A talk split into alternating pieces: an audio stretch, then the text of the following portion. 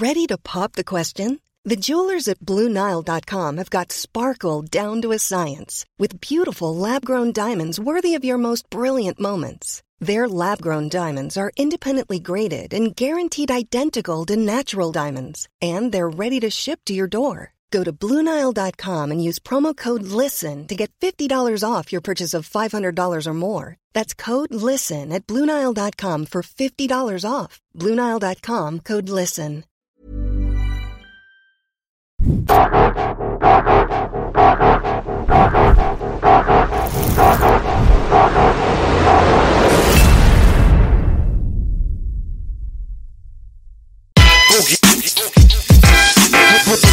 Oh, am Tisch, wo nicht gelogen wird.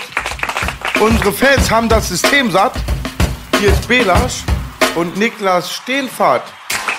Willkommen. Ja, Ja, schön, dass ich hier sein darf. Dankeschön. ja. Ja, Mann, wir freuen uns auf jeden Fall. Ein außergewöhnlicher Gast heute. Ist das so? Ja, wahrscheinlich. Ich habe gesehen, ihr habt ja sonst äh, doch viele Leute so aus der Deutschrap-Szene dabei. Da kann ich jetzt nicht ganz mithalten, ne? wenn hier irgendwie sonst so Sido am Tisch sitzt, dann äh, plötzlich Niklas Steenfurt. War auch äh, total ja, interessiert, wie ihr da auf mich gekommen seid. Ähm, du bist nicht aus der Rap-Szene, das ist richtig. Aber wir haben ja auch andere Leute am Start. Wir versuchen das ja natürlich so divers wie möglich zu halten, ja, damit auch äh, jeder so ein bisschen was vom Kuchen abbekommt. Und tatsächlich ist unsere, äh, ja, also unsere Zuschauerquote beweist, dass wir weit über diesen ganzen Hip-Hop-Kosmos hinaus funktionieren können. Und da macht du dann Sinn, weil vor allem sind wir sehr gebrannte Kinder, Kinder, ja, so. Was sagst du immer mit dem Milch und äh, Joghurt? Wer sich am Milch schon verbrannt hat, pustet auch bei Joghurt. So sieht nämlich aus. Und äh, die, dieser Kanal wurde schon mal gesperrt, mitten in einer Live-Show. Ja, da hat uns YouTube mal komplett rasiert, gelöscht. Mitten im Live. Mitten in einer live. Live-Show. Ja. Ah. Und da war der Kanal so weit weg, dass wir Monate mit großem Hassel, inklusive des Einsatzes unseres treuen Sponsors, Matthias Clemens Sek Plus, äh, Real, Real Talk 10 ist der Code, besorgt euch den Scheiß. Der hat in Amerika nochmal mit dem Netzwerk irgendwie probiert, was eigentlich Mission Impossible war und hat es hinbekommen, den Kanal wieder herzustellen. Da hatten wir damals die Muskeln nicht dafür. Und äh, mein Instagram-Account wurde ja auch äh, gelöscht, komplett. Das ist jetzt gerade mein zweiter Account, den ich habe. Tito. Seiner konnte nochmal hergestellt werden, Ja. nochmal Glück gehabt. Er hatte auch einen blauen Haken, bei ihm war es ein bisschen dramatischer. Dementsprechend äh, sind wir dann auf die Idee gekommen, mal einen Experten auch an den Tisch einzuladen. Aber ich glaube, dass wir während des Gesprächs relativ deutlich machen werden, dass du nicht nur der Facebook-Experte bist. Also ich habe mir da ein paar Sachen angeguckt und habe gesehen, äh, Informatiker, okay, du machst einen sehr wissenschaftlichen Eindruck. Also du könntest auch so von der Art und Weise der Delivery, könntest du auch locker irgendwie so ein Physiklehrer sein. Ja, also du kannst die Sachen sehr gut erklären und äh, an den Mann bringen und dein YouTube-Kanal spricht Bände. Da dachte ich mir, holen wir den Niklas mal ran und gucken mal, wie seine Perspektive auf die Dinge ist. Also herzlich willkommen. Ja, Herzlich danke. willkommen. Bin- mein Partner hat genau das richtig gesagt. Wir haben ganz oft Leute aus den verschiedensten Bereichen. Er sagte, wir haben Glück gehabt. Ich sag, früher hatten wir Pech, dann kam Unglück dazu. Du bist hier der, ich habe das schon gemerkt, ich habe eure Folge auch geguckt, du bist ja sehr, der für die äh, philosophischen Bonmots, die immer so Genau, von der, der Seite kommen. Auflockerer. Ich bin sozusagen der, der Paceman, nennt man das beim Sprint. Oder auch eigentlich die ganzen älteren Hip-Hop-Veteranen, die uns zuschauen, kennen Public Enemy. Chuck D, Flavor Flav. Ja, Mann. Yeah, ist boy! Eigentlich, eigentlich ist er die Klobürste, immer wenn ich reinscheiße, kommt er sauber machen, weil äh, ich bringe uns immer in Gefahr, ne, mit dem ganzen Geschwurbel. So, Und Boogie ist dann halt fürs Aufräumen zuständig. Aber kommen wir zu dir, Niklas, auf jeden Fall. Äh, hast du eine, Wohl gesagt, ich du muss hast, lachen. ja, du hast, du hast auf jeden Fall eine sehr interessante History hingelegt. Wie alt bist du jetzt, wenn ich fragen darf? Ich bin 28. 28, noch relativ jung. Vielleicht kannst du mal Oh, ganz ihr seid kurz. ja im gleichen Alter, ne? ja, ich bin zwei Jahre älter. Bisschen jünger, ein Jahr jünger, Ja, genau. 43. Äh, kannst du mal ganz kurz für die Zuschauer mal kurz eine Kurzbiografie mal äh, präsentieren, damit die Leute wissen, mit wem sie es zu tun haben. Ja, okay, cool. Ähm, ja, ich habe, äh, ich komme aus Hamburg ursprünglich, Hamburg. Ne? Wir haben vorhin schon äh, philosophiert, was mein Name bedeutet. Steinfurt ursprünglich im Plattdeutschen, äh, immer ganz, ganz spannend. Ähm, ich äh, lebe aber seit sieben Jahren im Ausland, habe Informatik und Mathe studiert, habe in Hamburg angefangen, äh, hatte dann eine ziemlich coole Möglichkeit nach Cambridge zu gehen, Cambridge University, habe da zwei Jahre studieren dürfen, äh, Master in Mathematik gemacht bin ein bisschen in die Wissenschaft tatsächlich gegangen, äh, vorübergehend. Also habe äh, ein Jahr lang ein Doktorprogramm angefangen, habe bisschen Forschung gemacht in Frankreich an der École Polytechnique, habe im Bereich künstliche Intelligenz, also Maschine, maschinelles Lernen auf Graphen heißt das, äh, ein Jahr lang geforscht. äh, auch eine Veröffentlichung gemacht und bin dann aber abgeworben worden. Ja, das ist ja relativ typisch so, man will in die Wissenschaft, aber dann kommt die Industrie und macht verlockende Angebote. Mhm. Und in dem Fall war es Facebook. Äh, die haben dann äh, mir ein cooles Angebot gemacht, äh, bin ich nach London gegangen, habe ungefähr dreieinhalb Jahre bei Facebook gearbeitet, äh, früher als Data Engineer, später als Software Engineer. Ähm, zuletzt hieß die Firma dann ja auch Meta. Das habe ich alles noch gerade so mitbekommen, diese ganze Umbenennung. Und habe dann in der Zeit, die ich da war, auch diesen YouTube-Kanal gestartet, während der Pandemie, im ersten Lockdown, äh, so als neues Projekt. Der ist relativ schnell, relativ viral gegangen, so für den YouTube-Kanal äh, auf YouTube Deutschland und äh, seitdem halt so ein zweites Standbein von mir. Und inzwischen bin ich nicht mehr bei Facebook, sondern äh, bei einem Startup namens Master School. Das ist ein Online-Education-Startup. Da bin ich jetzt seit ungefähr sechs Monaten und mache halt auch YouTube natürlich. Das ist Online-Studium eigentlich, ne? Was man sagen kann, wie man sagen kann. Quasi, das sind so ja. Bootcamps. Das sind jetzt, äh, also ist, vor allem für Leute, die jetzt nicht nochmal ein komplettes Studium machen wollen. Da sagst du, hast du den Koch, der sagt, ich möchte nochmal komplett mich neu erfinden, eine neue Karriere einschlagen und mache jetzt hier sechs, sieben Monate intensives Training, um mich weiterzubilden und werde dann Data Analyst, Web Development. Alles Online-Programme, und die haben äh, quasi den, diesen Reiz, dass man nichts vorher zahlen muss und man zahlt dann erst die Gebühren für das Programm, wenn man den Job wirklich hat. Also wir helfen den Leuten quasi, den Job zu vermitteln. Wir reden auch mit Firmen und sagen so, hey, wir helfen dir jetzt, den Data Analyst Job zu kriegen. Und wenn du dann arbeitest, zahlst du über unser Gehalt, äh, über dein Gehalt das, äh, die Gebühren zurück und dann finanziert das quasi so die nächste Runde der Studenten. Das ist auf jeden Fall sehr, sehr, sehr, sehr interessant. Also da sollte sich mal die SAE, da wo ich mein Diploma gemacht habe und gerne nicht den Bachelor und den Master hinterhergeschoben habe, vielleicht mal eine Scheibe von abschneiden. Da haben wir uns in einem Raum wiedergefunden, wo uns da so ein Bewerbungsbogen Bogen hingestellt wurde mit einer 88-prozentigen Quote in den Jobmarkt übernommen zu werden, nachdem man Absolvent ist. Ja, hier. 88. Äh, ich habe wirklich nach, keine Ahnung, ja, 88 tatsächlich. Ähm, ich habe, glaube ich, nach gefühlten drei Millionen Bewerbungen einmal eine äh, äh, Rückmeldung bekommen und das war vom Callcenter. Wow. Also, Applaus auf jeden Fall für dich. Finde ich ein mega faires Konzept. Mega Sehr faires gut. Konzept. Voll fair. Aber ich denke mal, ins Gespräch bist du gekommen, dadurch, dass du halt auch so, so ein bisschen den Whistleblower gemacht hast, so ein bisschen so den Exposer was äh, Facebook, Meta, wie auch immer man das jetzt nennen mag, äh, angeht. Äh, als ehemaliger Mitarbeiter hast du Videos veröffentlicht, die so ein bisschen tiefer blicken lassen. Kannst du mal ganz kurz erklären, wie das da losging so bei dir quasi? Erstmal so die Karriereleiter, du bist dort angekommen, hast gemacht, du warst ja dreieinhalb Jahre da, also hast auch Erfahrungsberichte, warst anscheinend auch nicht todesunglücklich, sonst hättest du wahrscheinlich keine dreieinhalb Jahre durchgezogen.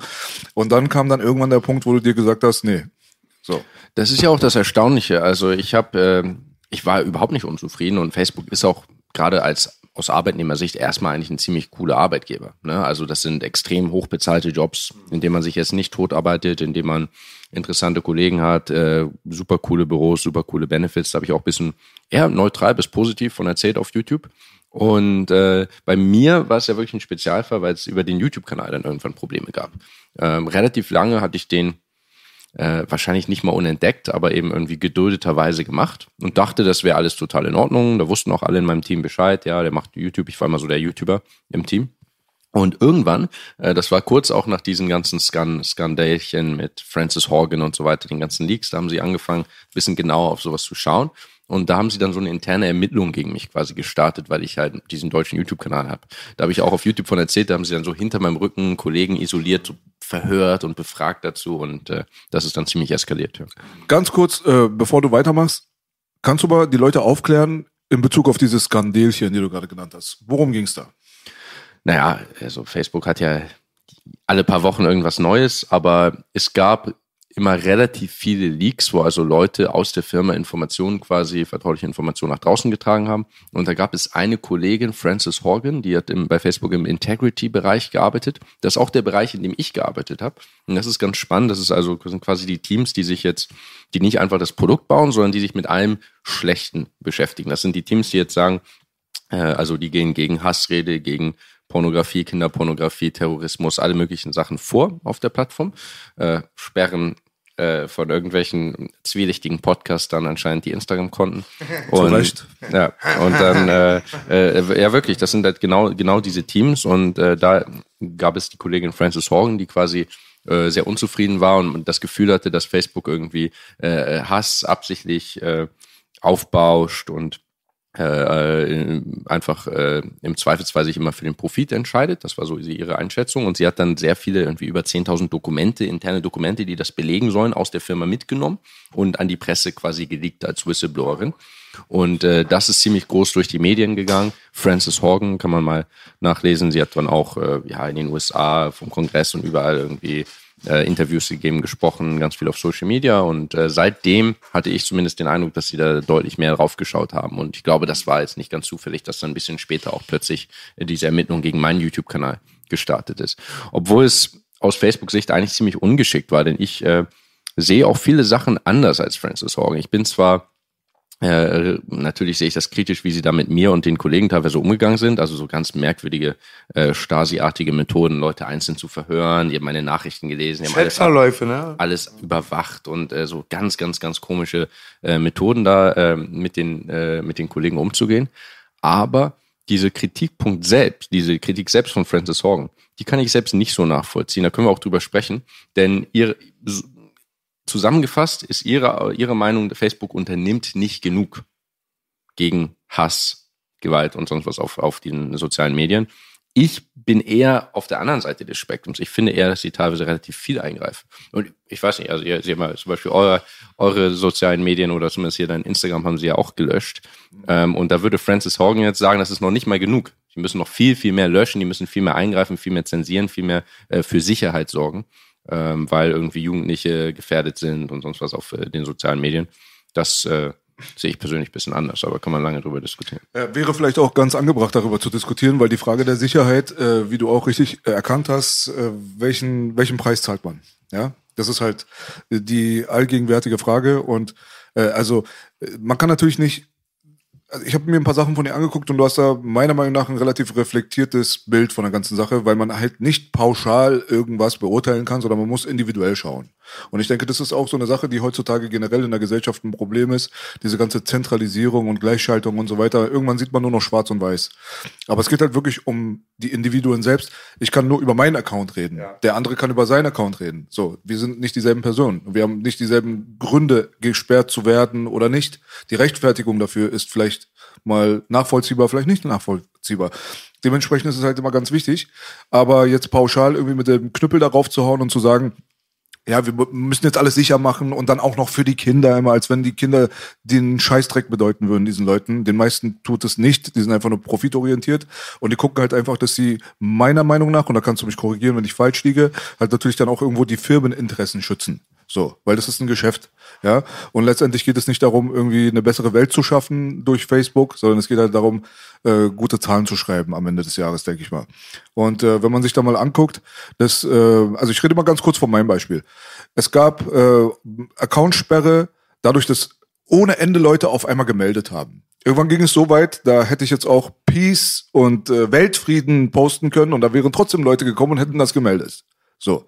Äh, ich wurde mal zum Beispiel mal äh, gemeldet und meine Story wurde gelöscht, weil ich ihn angeblich mal gemobbt habe. Ja, oder mal Nase. CBD-Drops von unserem ähm, Sponsor Zack Plus damals zum Beispiel gepostet habe, das war alles Hassrede und Mobbing und so weiter. Das ging dann irgendwann so in so absurde Bereiche, noch bevor dieses äh, Oversight Board eingerichtet wurde. Es gab noch nicht mal die Möglichkeit, Einspruch zu erheben. Man musste einfach das hinnehmen. Sie haben es einfach gemacht, die haben halt gestrikt, gestrikt, gestrikt, gestrikt und irgendwann haben sie den Kanal gelöscht. Ich muss doch noch mal sagen, Belasch, also wenn er so fragend mich angeguckt hatte mit dem Mobben. Also ja, weil ich, er sagt so mich, angeblich äh, Du hast mich nicht Bastard genannt oder so, du hast ganz lustig.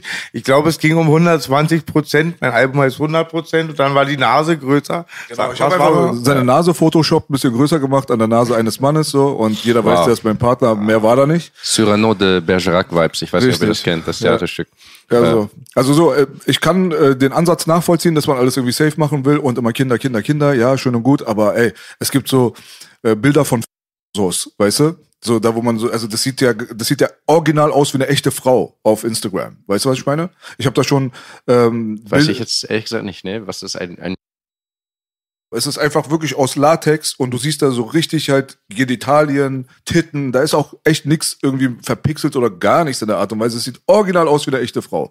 Das wird da dort zum Beispiel promoted. Es gibt ohne Ende so Nackt-Models, das weiß man ja, wo man dann halt den Kamelzeh sieht, so ganz leicht bekleidet und die Titten hängen raus und so. Wenn man Kinder jetzt wirklich schützen will, es gibt ja auch hier und da mal natürlich auch Snuff-Clips. Ich habe schon irgendwie Links äh, zugeschickt bekommen von Clips, wo jemand, also es ist schon alles irgendwie an mich herangetragen worden und da scheint das System dann doch nicht so ganz so clean zu funktionieren, oder? Es ist, Ganz kurz, das also, das sind jetzt zwei Punkte quasi. Einmal ist die Frage, wie gut werden die Regeln von Facebook umgesetzt? Also, wie gut ist das Enforcement? Da ist jetzt zum Beispiel, ja, was so Bilder, grafische Inhalte, Pornografie angeht, da hat die in den letzten fünf Jahren die künstliche Intelligenz, das maschinelle Lernen schon einen großen Sprung gemacht. Also da sind sie, glaube ich, relativ gut drin, das automatisiert zu erkennen. Also so viel Pornos oder so sehe ich jetzt zum Beispiel nicht auf diesen sozialen Medien heutzutage. Da sind sie ziemlich gut drin geworden. Das ist bei so Hassrede und Witzen und Ironie natürlich viel schwieriger. Da können Computer nicht gut mit umgehen. Und dann ist die andere Frage aber auch noch, wie definiert man überhaupt die Regeln so? Dass sie im Einzelfall dann noch möglichst viel Sinn ergeben. Und das ist ja auch ein schwieriges Dilemma. Du hast ja eben gesagt, eigentlich müsste man ja den Einzelfall angucken. Ja, jeder ist anders, jedes Profil ist anders. Jetzt hast du aber natürlich, fairerweise muss man sagen, das Problem, du hast ja irgendwie drei Milliarden Leute, die das nutzen. So. Und jetzt äh, machen die alle irgendeinen Scheiß oder eben auch nicht. Und dann ist die Frage, wie, wie soll man das denn umsetzen, dass man quasi den Einzelfall umkriegt? Ja, Also Milliarden äh, von Content-Inhalten. Das ist natürlich jetzt super schwer. Das heißt, letztlich muss man an irgendeiner Stelle ein bisschen generalisieren. Und das ist aber ganz schnell, dass man sich irgendwie da, da hinsetzt und was Sinnvolles überlegt und dann findet man aber immer diese Grenzfälle, äh, die dann aufzeigen, dass die Regeln dann doch nicht so gut funktionieren. Ich habe eben auch äh, daran denken müssen, es gibt so eine Instagram-Seite, die macht so extrem sexuellen Content, aber das sind halt so wie diese Bilder, weißt du, die so anders au- auf den ersten Blick sieht es anstößig aus, aber wenn man genau hinguckt, ist es dann eigentlich was anderes. da gibt es zum Beispiel so eine oder mit mit Obst, ja, die die jeder. fingern dann Früchte und so, ne? Und das sieht extrem sexuell aus, aber ist halt erlaubt, weil es ja nicht wirklich äh, irgendwelche Geschlechtsteile sind, sondern nur so ungefähr so aussieht und daran erinnert. Das ist ziemlich schwierig. Es gab da mal eine ziemlich coole Radiolab äh, wo sie ein bisschen drüber gesprochen haben, äh, wie Facebook relativ früh zum ersten Mal angefangen hat, so ein bisschen sich darum zu kümmern und so äh, Regeln aufzustellen, ja. Äh, und haben irgendwie so gesagt, hey, das soziale Netzwerk wächst, wir müssen jetzt mal ein paar Regeln schreiben, was erlaubt ist und was nicht. Und da ging's, äh, da gab es große Proteste in den USA, weil, äh, und zwar von äh, stillenden Müttern. Denn äh, Facebook hatte eine Regel aufgestellt, die, die sagt, genau, äh, männliche Brustwarzen sind okay, weibliche Brustwarzen nicht. Ist ja generell in unserer Gesellschaft so, dass irgendwie weibliche Brustwarzen anständiger, äh, äh, anstößiger gefunden werden. Das ist dann auch immer die Frage, was ist, wenn ich eine weibliche Brustwarze oder wenn ich eine nackte Frau habe, aber männliche Brustwarzen aus einem anderen Bild auf das weibliche, auf dem Foto Photoshoppe und so, ne? Also da gibt's ja auch solche Späße. Und die Algorithmen sind erstaunlicherweise ziemlich gut da drin. Also es gibt einen Forschungsbereich in der künstlichen Intelligenz. Es gibt äh, neuronale Netze, die nur darauf trainiert werden, männliche von weiblichen Brustwarzen zu unterscheiden. Also es gibt wirklich, das ist wirklich Forschungsarbeit, da sind Engineers dran, das sind riesige Computerprogramme, die in Rechenzentren laufen, die versuchen, männliche von weiblichen Brustwarzen zu unterscheiden und die können das ziemlich gut. Die können das teilweise besser als, als echte Menschen. Ich kann das auch gut. Äh, Du, ich bin sicher, dass du das auch sehr gut kannst. Ich muss erst mal sagen, das hatte Bela schon öfter angesprochen. Ich habe das, also das sagt ja eigentlich jeder, der Plan hat, auch bei Medizin oder so, genau der Einzelfall. Man darf nie, es gibt nie eine Pauschallösung für alle Menschen auf der Welt. Man muss sich jeden Einzelfall angucken. Das hast du auch in den, dein Tube gesagt. Halt. Also ich mö- möchte hiermit auch äh, Tupacs Nippel weiterhin verteidigen. Wollte ich gerade sagen, die wir da im Hintergrund haben, weil da hieß es damals auf Twitch zum Beispiel, wir müssen aufpassen, dass wir Tupacs Nippel abkleben und wir haben uns dagegen gewehrt, Tupacs Nippel werden nicht abgeklebt, ja. Ich Das finde war auch, auch mal Hate Speech, ja, weil ich habe gesagt über ähm, einen Behinderten geredet und der war wirklich behindert. Das war dann auch Hate Speech. Ja, ist jetzt wieder was aber, anderes. aber, aber das, also Tupac Simple finde ich natürlich auch, aber das Ding ist halt immer, du musst ja irgendwie versuchen, Regeln aufzustellen. Ja, also du, man will natürlich den Einzelfall angucken, aber irgendwie muss es äh, Regeln geben, so wie es in der echten Welt Gesetze geben soll. Aber wenn man dann manchmal Gerichtsurteile anguckt, schüttelt man den Kopf und sagt, das wirkt irgendwie unfair. Und die hatten halt auch so das Problem, dass es immer weiter eskaliert ist, dass du also, die haben gesagt, okay, weibliche Brustwarzen sind nicht erlaubt. Dann haben die ganzen stillenden Mütter gesagt, okay, äh, also Riesenprotest, äh, ich, ich still mein Kind und möchte das posten. Und da haben sie also eine neue Regel gesagt, okay, äh, eingeführt, wenn die Frau gerade stillt, dann ist es erlaubt. Und dann kommst du aber in diese Detaildiskussion, okay, was ist, wenn sie gerade gestillt hat? Muss das, muss, müssen die Lippen des Kindes die Nippel noch berühren? Was ist, wenn es so ein bisschen daneben ist? Dann haben die Leute gepostet, 20-jährige Frau stillt 20-jährigen Mann. Aha. War von den Regeln abgedeckt, ja, war okay, war ja stillen. Haben sie gesagt, okay, das ist irgendwie, das, das ist nicht das, was wir wollten. Lass mal reinschreiben, wenn das Kind so aussieht, als könnte es schon laufen, dann ist es nicht, dann ist es nicht mehr erlaubt. Dann, hat da, dann hast du da Leute, die irgendwie ein Ziegenbaby stillen und so. Und dann, also es geht immer so weiter. Ja? Und es ist gar nicht so einfach, Regeln aufzuschreiben, mit denen am Ende alle äh, einverstanden sind. Und am liebsten würde man alle Einzelfälle testen, das ist aber schwierig. Ne? Ja, du, das, es geht ja auch, glaube ich, äh, nicht um solche Absurditäten, weißt du, die sind ja ganz witzig, aber äh, die Sachen, die wirklich relevant sind für die Gesellschaft, ja, die kann man schon relativ gut abstrahieren, man kann darüber diskutieren, was ist richtig, was ist falsch. Äh, du hast auch ein wichtiges Beispiel genannt, das Bannen des amerikanischen Präsidenten Donald Trump damals, ja. Also da geht es dann echt weit über irgendwelche Nippel hinaus, um es Ja. mal kurz, kurz auf den Punkt zu bekommen. Es geht halt darum, dass wenn Leute dann zensiert werden, wenn sie mundtot gemacht werden, wenn sie gelöscht werden, wenn sie quasi an den Rand der Gesellschaft gepackt werden, weil quasi mittlerweile soziale Medien ein erheblicher Bestandteil dieser Gesellschaft sind, dann muss man doch da viel, viel härter zugreifen können und viel spezieller auch drauf gucken können.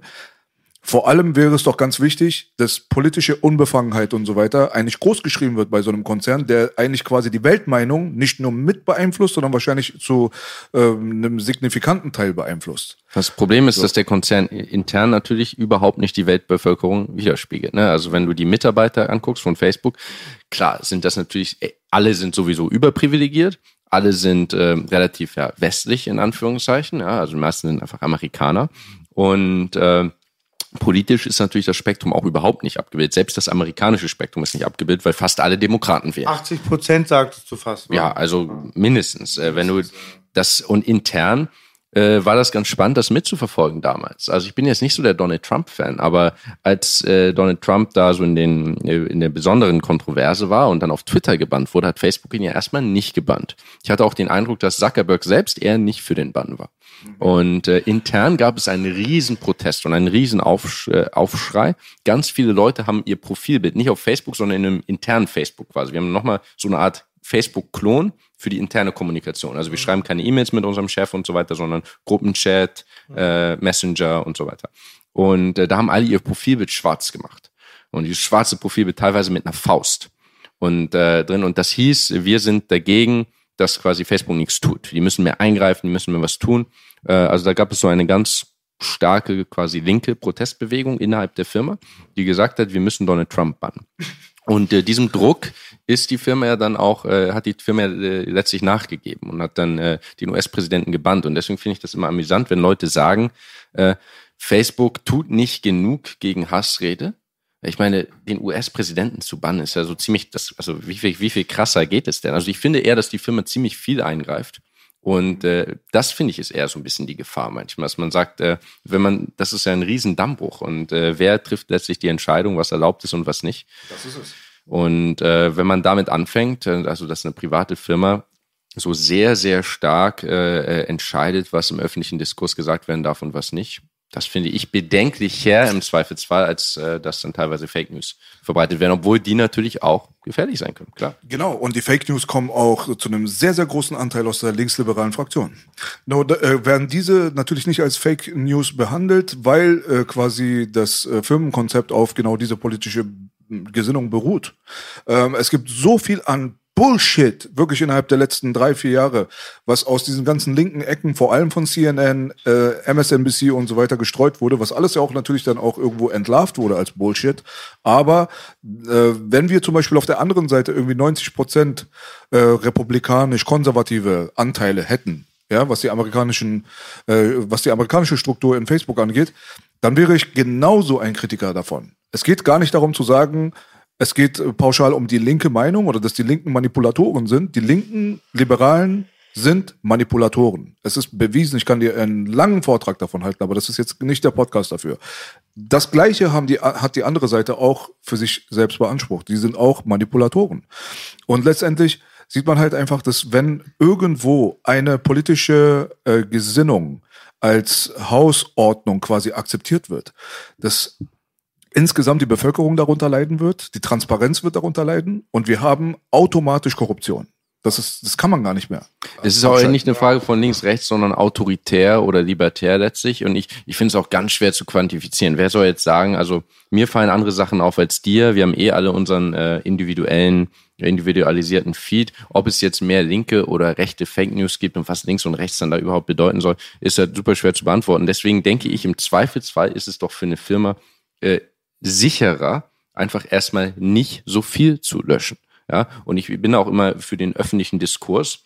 Und wenn jemand was Falsches sagt, ist ja erlaubt, was Falsches zu sagen, sehe ich die Leute, die sagen, ja, das kann irgendwie ganz bedenkliche Konsequenzen haben, aber ich glaube, dass es wichtiger und besser ist, im Zweifelsfall das durch Diskurs zu lösen, das durch Entlarvung zu lösen, dass sich dann andere das teilen und sagen, was der da erzählt hat, was er da verbreitet hat, ist eine Lüge, ist falsch und dass man versucht, diesen öffentlichen Diskurs zu führen dieses Löschen finde ich auch bedenklich. Aber es ist halt, es ist nicht ganz einfach. Also das muss man auch sagen. Also es gibt ja wirklich, es gibt ja auch, also ich will es halt auch nicht, äh, dass es so komplett in dieses Post, äh, postfaktische Zeitalter rutscht, äh, denn es gibt ja echte Wahrheiten. Ja, es gibt Wissenschaft, es gibt wissenschaftliche Erkenntnisse. Es ist ja nicht immer alles Meinungssache. Fakten. Und äh, es gibt Fakten. Und äh, da kann ich natürlich die Leute zum bis zum gewissen Grad nachvollziehen, die jetzt sagen, äh, wenn da jetzt jemand mm, irgendwie eine ganz schlimme Lüge verbreitet, die in der echten Welt bedrohliche Konsequenzen haben kann. Wie können wir da zusehen, das nicht zu löschen? Das Problem ist immer, sobald wir es tun, gibt es den nächsten Grenzfall. Dann gibt es immer so äh, einen Schritt weiter, einen Schritt weiter und plötzlich äh, fangen wir an, ganz viel zu löschen. Und äh, wo hört man da auf? Wo fängt man da an und wer entscheidet das? Du sagst, du sagst es doch mal, ähm, du möchtest, dass dein Gegenüber die Freiheit hat, ähm, die Scheiße zu sagen, selbst wenn du die nicht hören willst, oder? Ich ja. kann es jetzt nicht mehr so direkt zitieren. Mir ist gerade nur eingefallen, ich zähle, zähle auch, sehe da auch Parallelen, nicht nur bei Facebook, auch wenn du im Fernsehen geguckt hast, halt öffentliche oder so, das war auch keine, kein Presse, ähm, kein Wahlbericht, sondern das war auch schon Meinungsmacherei, ne? Ja, das, da gibt es lauter Beispiele. Ich finde es auch äh, zum Beispiel, mich hat es schockiert, dass wir in ähm, dass wir in Deutschland äh, und in vielen europäischen Ländern angefangen haben, russische Nachrichtensender zu blockieren. Ich äh, bin persönlich äh, äh, natürlich finde ich es schrecklich, dass Putin da einen äh, aus meiner Sicht brutalen Angriffskrieg führt und äh, äh, solidarisiere mich persönlich mit der Ukraine und finde es trotzdem nicht akzeptabel, dass man äh, dass man irgendwie Fernsehsender bannt, mhm. auch wenn die vielleicht falsche Sachen erzählen, dann soll man das entlarven, dann soll man das diskutieren, äh, aber ähm, äh, das ist, das, man setzt sich ja quasi auf die gleiche Stufe. In Russland äh, äh, wird sehr viel Zensur betrieben, sehr viel Zensur. Es ist äh, ja nicht mehr erlaubt, das Ganze einen Krieg zu nennen. Mhm. Absoluter Skandal, natürlich. Ähm, aber wieso wir dann quasi selbst sagen, was soll das, also was das bringen soll, welchen Vorteil es haben soll, einen kleinen Schritt in die Richtung zu gehen und sagen, wir fangen auch an, Sachen zu zensieren. Mhm. Äh, das ist jetzt nicht mal mehr erlaubt, das zu sagen, anstatt es einfach zu entlarven, anstatt einfach zu sagen, hier, äh, hier sind irgendwie lauter Beweise, warum es äh, nicht stimmt, was da gesagt wird. Und diese Nation ist auch Meister immer da drin, bei anderen Ländern oder ja anderen Kontinenten das immer anzuprangern und dann denke ich immer, ey, ihr macht genau das Gleiche, also Meinungsfreiheit oder genau, also sehe das genauso. Ja, Meinungsfreiheit ist so eine Sache, aber jetzt äh, in Bezug auf den Konflikt jetzt gerade zum Beispiel, es ist ja so, dass dort bei den Wahlen quasi eingegriffen wurde. In dem Augenblick, wenn du Project Veritas oder sowas hast, die dann dann irgendwie einfach so eine Braut dahinstellen, die dann sich äh, an irgendeinen Facebook-Mitarbeiter ranschmeißt und dann läuft da eine Kamera und äh, die plaudern dann aus, irgendwie, dass sie dann pauschal irgendwie alle Donald Trump-Sachen immer entweder löschen oder als negativ bewerten oder halt so manipulieren, dass alles irgendwie scheiße ist, was von der Seite auskommt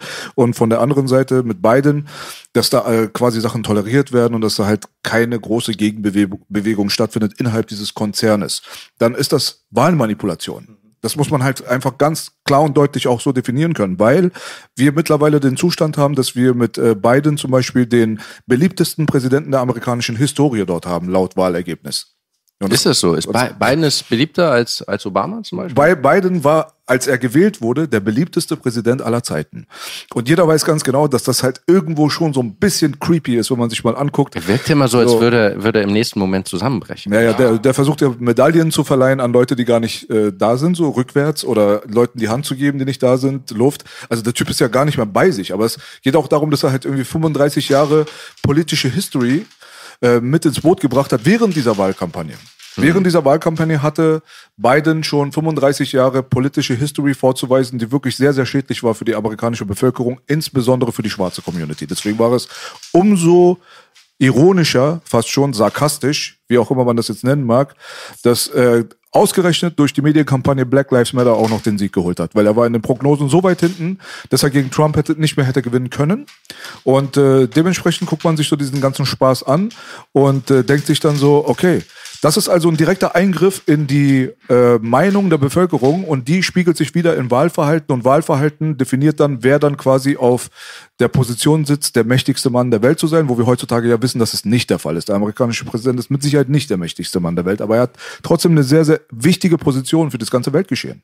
Und wenn ich mir das dann so insgesamt anschaue, dann denke ich mir dann doch schon, ist die Wichtigkeit von politischen Interessen und so weiter innerhalb der Konzerne wie Facebook, Meta und so weiter so wichtig, dass man das eigentlich nicht kleinreden darf. Das ist signifikant für die, die Geschehnisse dieser Welt so. 100 Prozent. Man 100%. muss natürlich sagen, dass äh, äh, also ich kann jetzt auch nicht ganz irgendwie ein klares Statement dazu abgeben, zu welchem Grad da Wahlmanipulation stattgefunden hat. Es ist ja wohl relativ klar, dass äh, äh, Wahlmanipulation äh, auch zugunsten von Trump sehr stark in der ersten Wahl stattgefunden hat. Also das geht halt auch immer in beide Richtungen. Und mhm. Russland hat ja auch Facebook sehr, sehr viel genutzt ähm, äh, zugunsten äh, von, von Donald Trump. Ich denke, dass Biden, äh, dass Biden so, be so beliebt ist, überrascht mich auch. Äh, das habe ich noch nicht gehört, aber das ist, es scheint erstmal unplausibel. Ich denke, Bidens größte Errungenschaft, als er gewählt wurde, war nicht Trump zu sein. Ne? Also das war irgendwie so irgendwie der nächstbeste Kandidat, den sie gefunden haben, obwohl obwohl sie ja beide auch unfassbar alte Männer sind. Ne? Das finde ich sowieso immer überraschend. Also dass irgendwie die, die beiden fähigsten Leute, das Land zu regieren, irgendwie mit einem Bein im Grab stehen äh, jeweils, das, ähm, das hat mich sowieso überrascht. Aber das ist eine andere Frage. Es stimmt natürlich, dass äh, eine Firma wie Facebook unfassbaren Einfluss auf die öffentliche Meinung hat und äh, Meinungsmache betreiben kann. Ähm, in welche Richtung sie das tut. Das kann man dann immer natürlich breit diskutieren. Und da gibt es sicher auch Beispiele für beides. Und da kann man sich auch angucken, was ist denn überhaupt die politische Ausrichtung von so einer Firma? Äh, ich würde sagen, äh, generell ist Silicon Valley relativ links. Äh, die Mitarbeiter dort sind auf jeden Fall relativ links. Das ist schon sehr, sehr krass äh, innerhalb der Firma, wie die Stimmung da relativ einseitig ist. Wenn man ins Board guckt, sieht es teilweise ein bisschen anders aus. Da hast du Leute wie Peter Thiel im Facebook-Board, die auf jeden Fall konservativ sind. Sag mal, lieber Niklas, was meinst du mit dem Board? Äh, Board, also die, äh, die quasi die Investoren von Facebook, Ach die so, Leute, die Hintermänner, die, da rein die im, im Hintergrund die, die, die, die Strippen ziehen. Ja. Und äh, die natürlich sehr viel Einfluss haben. Ne? Dann hat man zum Beispiel den äh, eher rechten, eher konservativen Peter Thiel, der natürlich äh, einen äh, auch beträchtlichen Einfluss hat. Aber innerhalb der Firma hast du auf jeden Fall recht. Es ist ähm, und äh, was mich beunruhigt, ist gar nicht so die politische Neigung, sondern eher immer diese Lust einzugreifen und die eigene Meinung durchzusetzen. Und äh, da ist natürlich, äh, ja, das ist, ist teilweise schon, äh, das wird wahrscheinlich auf Wasser auf eure Mühlen sein, das ist teilweise schon relativ woke. Und äh, da, äh, da wird natürlich gerne äh, ganz bewusst äh, auf Sprache eingegriffen, auf Meinung eingegriffen. Ich kann da auch, auch innerhalb der Firma war es teilweise ein bisschen anstrengend, äh, weil man ständig äh, alle möglichen Sachen ändern und äh, diskutieren musste. Äh, vielleicht als kurze Anekdote, so für den Zeitgeist, der in so einer Firma herrscht. Wir, da wurde zum Beispiel immer, ständig wurden äh, also Begriffe, die wir in der Firma benutzen, angepasst, um sie politisch korrekter zu machen. Ja, das, also sagen wir, wir haben irgendwie äh, die Vorstellungsgespräche in der Firma gehabt. Wenn man da anfängt als Softwareentwickler, dann muss man so ein Vorstellungsgespräch, so einen Test machen. Und diese Tests hatten interne Codenamen. Zum Beispiel gab es den Ninja, den Pirate, Piraten und den Jedi, den Jedi. Mhm. Ja, und dann hat irgendwann aber jemand festgestellt, dass das sexistisch ist. Muss man erstmal drauf kommen. Der ja. Jedi? Der Jedi, der Ninja, Ninja und, und Pirate. Das, die so zu nennen, ist sexistisch. So, haltet euch fest. Ähm, denn äh, es war auch eine riesen Ankündigung, denn alle, alle, alle Facebook-Mitarbeiter, äh, die kannten das so. Ich mache heute ein Ninja-Interview, ich mache heute ein Pirate-Interview. Und äh, inzwischen gibt's das nicht mehr, die werden umbenannt. Ninja heißt jetzt äh, irgendwie Algorithmen-Interview und Pirate wird äh, System Design-Interview genannt und Jedi wird Cultural Fit-Interview genannt, also die haben jetzt irgendwie so langweiligere Namen, weil äh, sie gesagt haben, diese, die Klischees und die Rollen eines Ninjas, eines Pirates, eines Jedis sind historisch eher männlich dominiert. Und es gibt mehr männliche Beispielfiguren und deswegen äh, ist das irgendwie äh, sexistisch und diskriminiert Frauen, wenn wir diese Begriffe benutzen. Ich habe dann auf dieses Announcement damals äh, äh, noch kommentiert, das war, da weiß ich noch, habe ich ja versucht, so ein bisschen gegen anzureden und meinte, äh, hab's versuchen sie mit ihren, versucht sie mit ihren eigenen Waffen zu schlagen und habe geschrieben, ich finde das schade, dass wir als Firma sagen, dass Frauen keine Piraten oder Jedis sein können. Ja, denn also in Disney und überall sonst gibt's ja diesen Trend, immer mehr weibliche äh, äh Beispielfiguren ähm, in diesen Rollen. Und wir als Firma sagen jetzt nein, äh, Frauen sind keine Piraten, Frauen sind keine Ideen, Frauen sind keine Ninjas. Äh, und äh, ja, da habe ich dann so ein bisschen versucht, gegen anzureden, aber ist natürlich auf stumme Ohren gestoßen. Und das ist schon so ein bisschen der Zeitgeist, dass es eine, ich hatte den Eindruck, laute Minderheit gibt, vielleicht auch selbst innerhalb der Firma, die versucht, äh, eine gewisse politische Agenda durchzudrücken. Mhm. Ob das jetzt das äh, besonders schlimm ist, äh, wie sie letztlich ihre Interviews nennen und äh, meine Güte, also ich bin, der will jetzt auch nicht mich hinstellen, dass zu sagen, irgendwie politische Korrektheit ist das das irgendwie schlimmste Problem, was es, äh, was es überhaupt gibt. Da gibt es andere Themen wie äh, Wahlmanipulation, potenzielle, die interessanter sind. Aber ähm, die Motivation ist auf jeden Fall da, Meinungen durchzudrücken. Und äh, wenn das eine gewisse kritische Masse hat, so innerhalb so einer Firma, dann muss man da schon genau drauf gucken, was dann passiert. Es geht ja auch ähm, so ein bisschen darum, dass Meinung an und für sich, wenn die für eine bestimmte Fraktion gepachtet wird, also quasi, dass die gegensätzliche Meinung, dass sie unterdrückt wird, ja? Niklas, greif ruhig ich, zu. Ich äh, greife jetzt so Natürlich. Äh, verdammt lecker, die Dinger. Protein Bites, ja. Real Talk 10. Freunde, ich werde oft gefragt, Bogi, wie viel Liegestütze schaffst du? Meine Antwort, mit den Tech Plus Produkten alle. Auf jeden Fall, äh, wenn man äh, eine Situation hat, wo die eigene politische Meinung quasi als, äh, also wenn man so das für sich selbst beansprucht, die Deutungshoheit zu haben und alles Mögliche und die gegnerische Fraktion, die gilt als Feind, die wird auch dann wirklich systematisch bekämpft, anders ist es ja nicht, anders kann man es ja mittlerweile gar nicht mehr nennen, dann ist das äh, Meinungszentralisierung. Und das ist, äh, hat faschistoide Züge tatsächlich. Weil in dem Augenblick, wenn du zum Beispiel einen Staat hast, wie damals, wie es schon oft auf der Welt war, ich will nicht immer wieder das Dritte Reich zitieren, wo die Staatsmeinung an und für sich die ist, die zu akzeptieren ist und wenn nicht, dann hat man mit Konsequenzen zu rechnen. Das ist im Prinzip dasselbe. Ähm, dass man vom Hundertstel zum Tausendstel irgendwann kommen kann, ist auch historisch bewiesen. Denn niemand hätte den Rise of Adolf Hitler damals ja irgendwie so äh, sehen können. Es war nicht so richtig vorhersehbar, hieß es damals. Und äh, dementsprechend kann auch diese dieser Trend kann gefährlich werden, ist er schon mittlerweile, meiner Meinung nach, äh, richtet eine Menge Schaden an. Wo ich eine Sache nochmal ganz kurz auch äh, zu der Republikaner-Demokraten-Sache sagen will, damit die Leute mich nicht falsch verstehen, denn ich würde dir absolut davon abraten, dass du sagst, dass du kein Donald Trump-Fan bist, sonst kriegst du einen Jesus-Diss. Das ist so ein kleiner Insider für die Leute da draußen. Ähm, das Ding ist halt so, wir hatten damals zum Beispiel mit äh, George W. Bush Senior, äh, Junior, sorry, also nicht Herbert Walker Bush, sondern der Bruder, der damals Präsident war, als der 11. September stattgefunden hat. Herbert, Baby? Herbert hieß der Vater, ja. Rest in Peace also, an du Marok. bist Herbert Rönemeyer. Richtig. Und äh, dieser Bruder dort, als er damals kandidiert hat, war sein Gegenspieler John Kerry. Ja.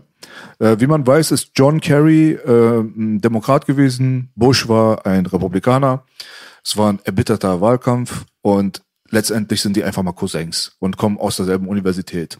Das bedeutet, dass dieses ganze Republikaner gegen Demokraten-Ding und so weiter in einigen Zügen, in einigen Bereichen in Amerika sowieso ein astreines und lupenreines Puppenspiel ist. So. Weil die Interessen teilweise die ähnlichen sind, die Gesetze, die im Nachhinein verabschiedet werden, ähnliche sind. So ein bisschen wie so die, so die Diss-Szene im Deutschrap teilweise. Da gibt es tatsächlich ganz viele Parallelen, weil in der Diss-Szene wird sich gegenseitig vorher sogar Bescheid gesagt, dass Disses kommen. Und damit der andere sich schon mal vorbereiten kann, bist du cool damit und so. Also, und der äh, im Café sitzt, das ist dann der Industrielle, der eigentlich die Das ist die Lobby. Gibt. Genau, das ist der Lobbyist dann so. Also da gibt es wirklich lustigerweise Parallelen. Also das musste nochmal festgehalten werden, einfach, dass es nicht äh, falsch verstanden wird. Ähm, aber das Thema selber war gerade diese Meinungszentralisierung und das Nicht-Zulassen der anderen Meinung und das Bekämpfen der gegensätzlichen Meinung. Und da, wo du dann das äh, quasi Fake-Voltaire-Zitat auch in deinem eigenen Video nochmal äh, präsentiert hast, vielleicht kannst du das nochmal den Leuten mal näher bringen. Ja, das, das Zitat, was wohl letztlich nicht von Voltaire kommt, sondern irgendjemand ihm zugeschrieben hat, ist, äh, dass ich quasi, ich verurteile, was du sagst und ich bin gegen deine Meinung, aber ich würde dafür kämpfen und dafür sterben, dass du es sagen darfst. Ja, diese rigorose Meinungsfreiheit. Und äh, da bin ich auch ein großer Verfechter.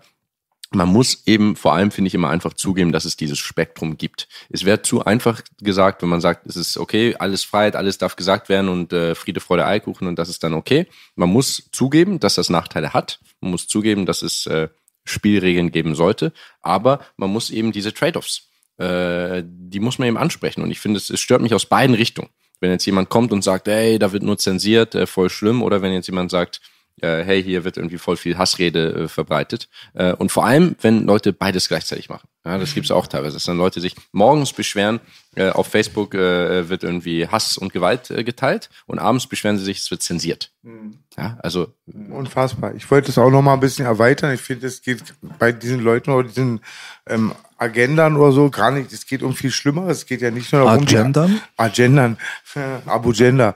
Ähm, es geht einfach darum, ähm, ja nicht die Leute nicht nur die Meinung irgendwie, die Meinung von denen nicht zu respektieren, sondern die Leute auch richtig ähm, tot zu machen, also aus dem Leben zu verbannen, denen die Jobs zu streichen. Und das ist halt viel mehr als zu sagen, ey, der ähm, Azi hat eine andere Meinung, aber dann sage ich, ey, ihr dürft nicht mit ihm arbeiten, vermietet ihm keine Wohnung, gibt ihm keinen Job, gibt ihm keine Bühne. Also das ist viel mehr, das ist viel böser noch.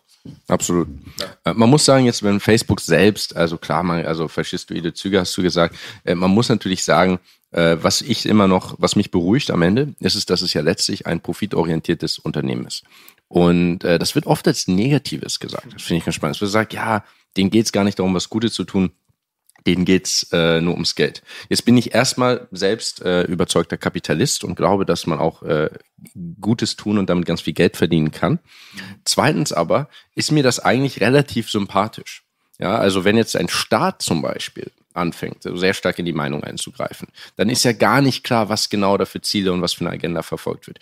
Weil wenn es sowas wie Facebook hat oder den Meta-Konzern, dann wollen sie ja immerhin einfach Geld verdienen. Das heißt, letztlich handeln sie auch tatsächlich im Interesse der Nutzer insoweit, als sie sie als Nutzer wollen. Ja, es ist also gar nicht, und das ist immerhin, finde ich, sowas, was man ganz gut einschätzen kann. Also es ist, wird jetzt gar nicht irgendwie Facebook kommen und versuchen, äh, irgendeine krasse politische äh, Agenda so weit durchzudrücken, dass es für sie selbst gar keinen Sinn mehr gibt und die Leute sich von der Firma abwenden. Letztlich, das, das wichtigste Gut für die Firma ist natürlich schon, dass die Leute es benutzen, dass die Leute Zeit auf diesen Medien verbringen. Und das finde ich an sich eigentlich sogar ganz sympathisch. Damit kann ich ganz gut rechnen. irgendwie. Kann ich verstehen. Äh, ähm, bin ich auch teilweise bei dir. D äh, das Gegenargument zu der ganzen Sache ist, dass es halt äh, natürlich eine riesengroße Ansammlung an Daten sind. Und Daten sind ja heutzutage eine Währung. Das weiß man ja, ja. Und in dem Augenblick, wenn ein Konzern über so viele Milliarden von Menschen quasi deren Daten zur Verfügung gestellt bekommt, äh, sind wir im Zeitalter der Anbindung an die künstliche Intelligenz und so weiter vor gewissen Gefahren. Da stehen wir gerade. Und, Aber äh, wie soll man das lösen?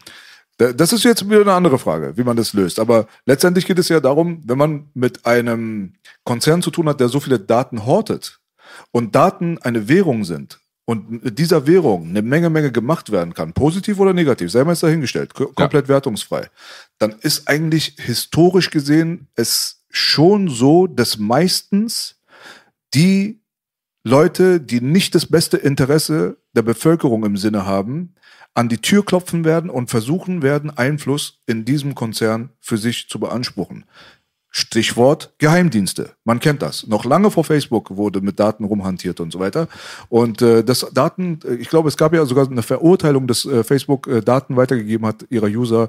Zuckerberg war, glaube ich, auch vom Senat und musste vorsprechen und so weiter. Kannst du mal ganz kurz mal darauf eingehen, weil ich habe das nicht mehr zu 100 Prozent im Kopf. Was war denn damals? Da gab es doch einen Skandal, wo die Daten der User quasi illegalerweise weitergegeben wurden oder verarbeitet wurden, wo es eigentlich nicht erlaubt war, oder? Meinst du Vor zwei? Jahren, glaube ich, war es.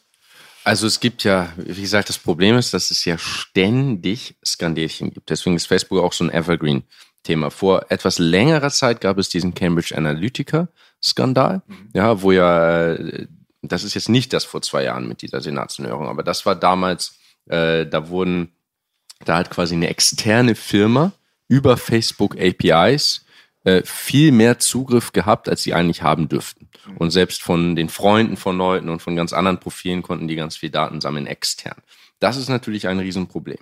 Ähm, beim Datensammeln selbst, muss ich sagen, habe ich immer so, ein, so eine ambivalente Meinung. Denn äh, ich finde es, äh, wenn irgendwie Daten extern weitergegeben wird, wenn jetzt irgendjemand kommen könnte und sagen, ich hol mir mal die Nachrichtenhistorie von Niklas und kann mir das irgendwie, kann man es irgendwie kaufen, es irgendwie extern an jemand anders geben. Das ist natürlich höchst bedenklich. Und da muss natürlich ganz klar gegen vorgegangen werden. Ähm, ich finde, dass aber dieses Begriff, dieser Begriff des Datensammelns und des Datenkrakens teilweise auch ein bisschen un unseriös verwendet wird. Denn du kannst ja ein soziales Netzwerk, ein modernes soziales Netzwerk gar nicht machen ohne Daten. Ja, Daten, Informationen, ist, das ganze Internet besteht aus Daten. Und äh, es ist an sich, finde ich, nicht schlimm, wenn Daten gesammelt werden.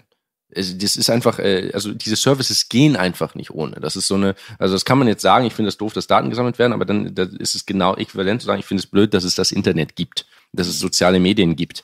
Und äh, letztlich, wenn ihr euren Podcast äh, macht, dann freut ihr euch auch, dass ihr irgendwie Statistiken sehen könnt. Äh, wie viele Leute gucken das an? Was sind das für Leute? Äh, sind das irgendwie Männer, Frauen? Wo wohnen die? Äh, das ist ja schon eigentlich ganz cool, dass man da so ein paar äh, Stats machen kann. Äh, ihr arbeitet mit Sponsoren zusammen, vielleicht schaltet ihr Werbung. Ähm, also das ist, äh, dass dieses ganze System, diese ganze Maschinerie funktioniert. Dafür ist es ganz wichtig, dass Daten gesammelt werden. Mhm. Da, das, da finde ich, ist die Kritik teilweise ein bisschen zu pauschal. Und auch bei dieser Senatsanhörung muss man ja sagen, äh, Zuckerberg wirkt halt immer so ein bisschen äh, äh, wie ein äh, ja, äh, bösartiger Echsenmensch in seinem Auftreten, weil er irgendwie nicht so äh, nicht so, gesagt, nicht so charismatisch Reptiloiden, ist. Reptiloiden. Ja, ja, der ist halt nicht so charismatisch und äh, irgendwie äh, aus PR-Sicht vielleicht immer nicht die beste Person, die man da vorschicken sollte. Aber die Politiker, die die Fragen gestellt haben, haben sich jetzt auch nicht nur mit Ruhm bekleckert. Ne? Also die haben ja teilweise überhaupt nicht verstanden, äh, wie Facebook funktioniert und da so ganz komische Fragen gestellt. Also das war, also ich, das, ich, ich war da eher auf Team Zuckerberg, glaube ich, bei dieser ganzen Anhörung. Also ich muss dazu sagen, dass wir äh, mit der Gefahr der KI, also mit dieser ganzen Übernahme in die künstliche Intelligenz, äh, dass wir dort wahrscheinlich vor einer der größten Gefahren meiner Meinung nach in Bezug auf die Menschheit konfrontiert sind. Also wenn du mich jetzt wirklich direkt fragen würdest, würde ich sagen, ich würde lieber eine Welt haben ohne Social Media, ohne YouTube und ohne meine Werbeeinnahmen. Aber die sollen sich bitte nicht an unseren ganzen Daten bedienen, um gegen uns zu arbeiten. Denn es hat sich leider in der Vergangenheit immer wieder als Realität entpuppt, dass unsere Daten gegen uns verwendet wurden. Und äh, solange dort keine Transparenz existiert, äh, was nicht möglich ist, solange Korruption existiert, dann wird dieser Zustand auch nicht aufgebrochen werden. Und dementsprechend, ich würde darauf verzichten, muss ich ganz ehrlich sagen. Und ich finde, dass das mehr Gefahr und mehr Unheil gebracht hat als das Gute, dass man irgendwie den Kumpel aus Australien mal irgendwie mal wieder schreiben kann oder mal FaceTime kann oder keine Ahnung was. Da das ist mir der Deal einfach nicht cool genug so. Finde ich spannend. Ähm, das ist nämlich oft so eine Frage, wie bewertet man das jetzt? Also sind soziale Medien netto positiv oder netto negativ? Ich glaube, am am besten muss man darauf antworten, dass man es wahrscheinlich nicht beantworten kann. Also wie soll man ein so komplexes Thema in so ein binäres Statement umwandeln, gut oder schlecht? Ähm, man kann jetzt hypothetisch sagen, wenn ich einen Schalter hätte, der alle sozialen Medien rückgängig macht, alle sozialen Medien entfernt, dann würdest du ihn anscheinend drücken. Ich würde ihn nicht drücken, muss ich sagen, persönlich. Ich, also wenn ich mich entscheiden müsste, dann finde ich, dass soziale Medien mehr Gutes bewirken als Negatives.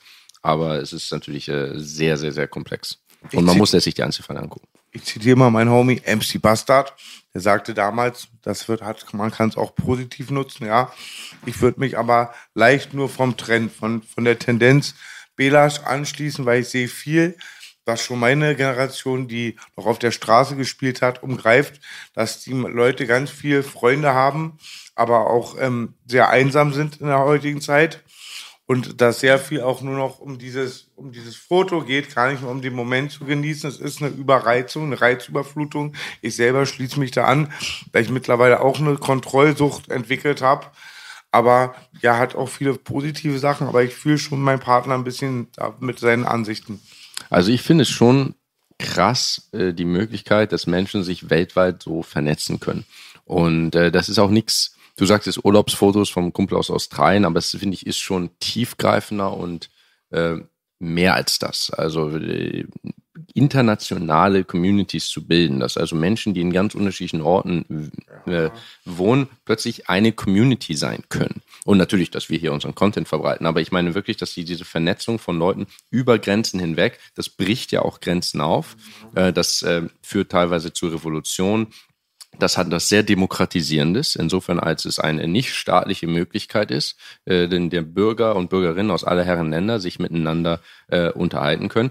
Klar passieren da schlimme Sachen, aber das ist halt menschlich, ja. Das ist so wie, äh, sind Städte was Gutes oder Schlechtes? In Städten werden ständig Leute niedergemetzelt und Frauen vergewaltigt und es passieren schlimme Sachen und Feuer und Mord und Totschlag. Äh, menschliche Interaktion ist immer auch negativ, es hat immer auch eine Kehrseite, aber ich finde, äh, letztlich sind soziale Medien ja ein, äh, ein äh, vereinfachen menschliche und verstärken menschliche Interaktion.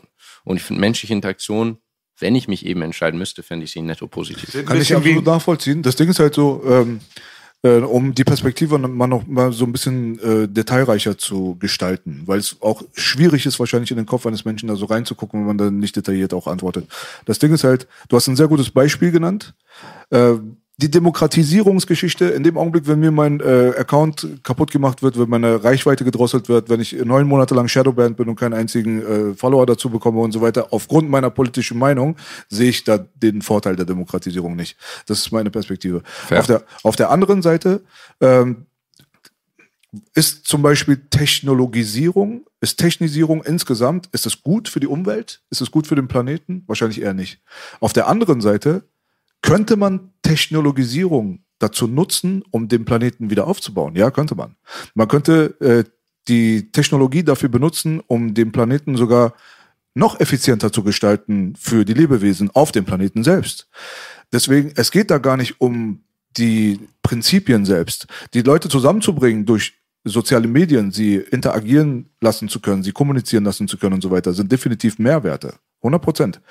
Hat man aber Korruption im Hintergrund und Leute, die gegen die Bevölkerung arbeiten, so bekommt man das Gegenteilige raus. Das ist auch das Problem, warum wir heute mit der Technologie unseren eigenen Planeten eigentlich eher in Mitleidenschaft ziehen. Dadurch, dass wir halt diese riesengroßen ähm, Geschwülste an Plastik in unseren Ozeanen zum Beispiel zu treiben haben, Verschmutzung der Luft, Verschmutzung des Wassers, etc. pp. Hat viel mit der Technologisierung zu tun. Seit dem Beginn der Dampfmaschine gibt es dort messbare Werte, die man sich so reinziehen kann. Und da können wir jetzt ja? auch wieder fragen, wenn wir es rückgängig machen könnten, würden wir das machen wollen? Ich würde eher tendenziell sagen, nein. Ich meine, man kann es, also gut, wir könnten jetzt wahrscheinlich ganz nachhaltig und äh, friedvoll, na, friedvoll vielleicht nicht, aber nachhaltig und äh, untechnologisch leben. Und das wäre erstmal für den Klimawandel und so besser. Äh, kann man da auch wieder fragen, was ist jetzt ja, und was dann? Dann leben wir irgendwie tausend Jahre lang und nichts verändert sich und irgendwie ähm, dem Planeten geht es ganz okay, aber äh, hat das dann letztlich einen Sinn und dann kann man ganz philosophisch werden. Ich glaube, dass es einen ganz äh, inhärenten Menschheitsdrang des Fort nach Fortschritt gibt. Wir wollen Veränderung. Wir, also es wird, wir, wir müssen neue Sachen bauen und alles, was irgendwie möglich ist, werden wir auch machen. Äh, und äh, auch die Thema die künstliche Intelligenz kann ich auch verstehen, dass man das unheimlich findet. Äh, wenn es möglich ist, eine allgemeine künstliche Intelligenz zu schreiben, werden wir das auch irgendwann machen. Und äh, letztlich ist die, muss man sich da, finde ich, auf die praktischen Fragen äh, konzentrieren. Wie machen wir es am besten? Wie richten wir möglichst wenig Schaden an? Schadensbegrenzung. Denn äh, wir können jetzt lange diskutieren, sollte es soziale Medien nicht geben. Sollten wir zurück vor die Dampfmaschine, können wir äh, hier im Podcast sprechen, aber letztlich passiert das eh nicht. Worauf wir aber einen Einfluss haben, ist auf die Zukunft, wie wir es quasi in eine gute Bahn lenken können. Haben wir jetzt natürlich ganz minimalen Einfluss drauf, aber ja. äh, das ist, glaube ich, die einzige Frage. Wo geht es genau hin? Aber dass es weitergeht, dass es immer weiter Fortschritt gibt, immer weiter neue Sachen erfunden werden. Das ist sowieso klar, oder? Äh, das Ding ist, äh, ich würde zum Beispiel den Knopf nicht drücken, um Social Media loszuwerden. Und ich würde auch nicht den Knopf nicht. drücken, in die Vergangenheit zu gehen, um die Dampfmaschine loszuwerden. Würde ich nicht machen. Ich äh, rede einfach nur über die Quellen der Gefahren und das ist menschliche Korruption und Habgier. Das hat eine ganz andere Wurzel. Das streut sich auf alles quasi, auf unsere, unsere ganze Zivilisation. Und das sind nur Bestandteile davon, ganz ehrlich. So, und deswegen, also, das wäre eine symptomatische Behandlung und die ist nicht mein Sinn und Zweck. Es geht einfach nur darum, dass wir Erfahrungswerte sammeln müssen, um mit gewissen Problemen halt auch zurechtzukommen quasi. Und wir haben lernen müssen innerhalb der letzten Jahre, Jahrzehnte und so weiter mit der äh, Technologisierung umzugehen, auch mit diesen sozialen Medien, mit dem Internet insgesamt und so weiter. Wir müssen damit umgehen, lernen, damit wir diese progressive Zukunft für diesen Planeten bereitstellen können. Aber da braucht es halt eine Fehleranalyse.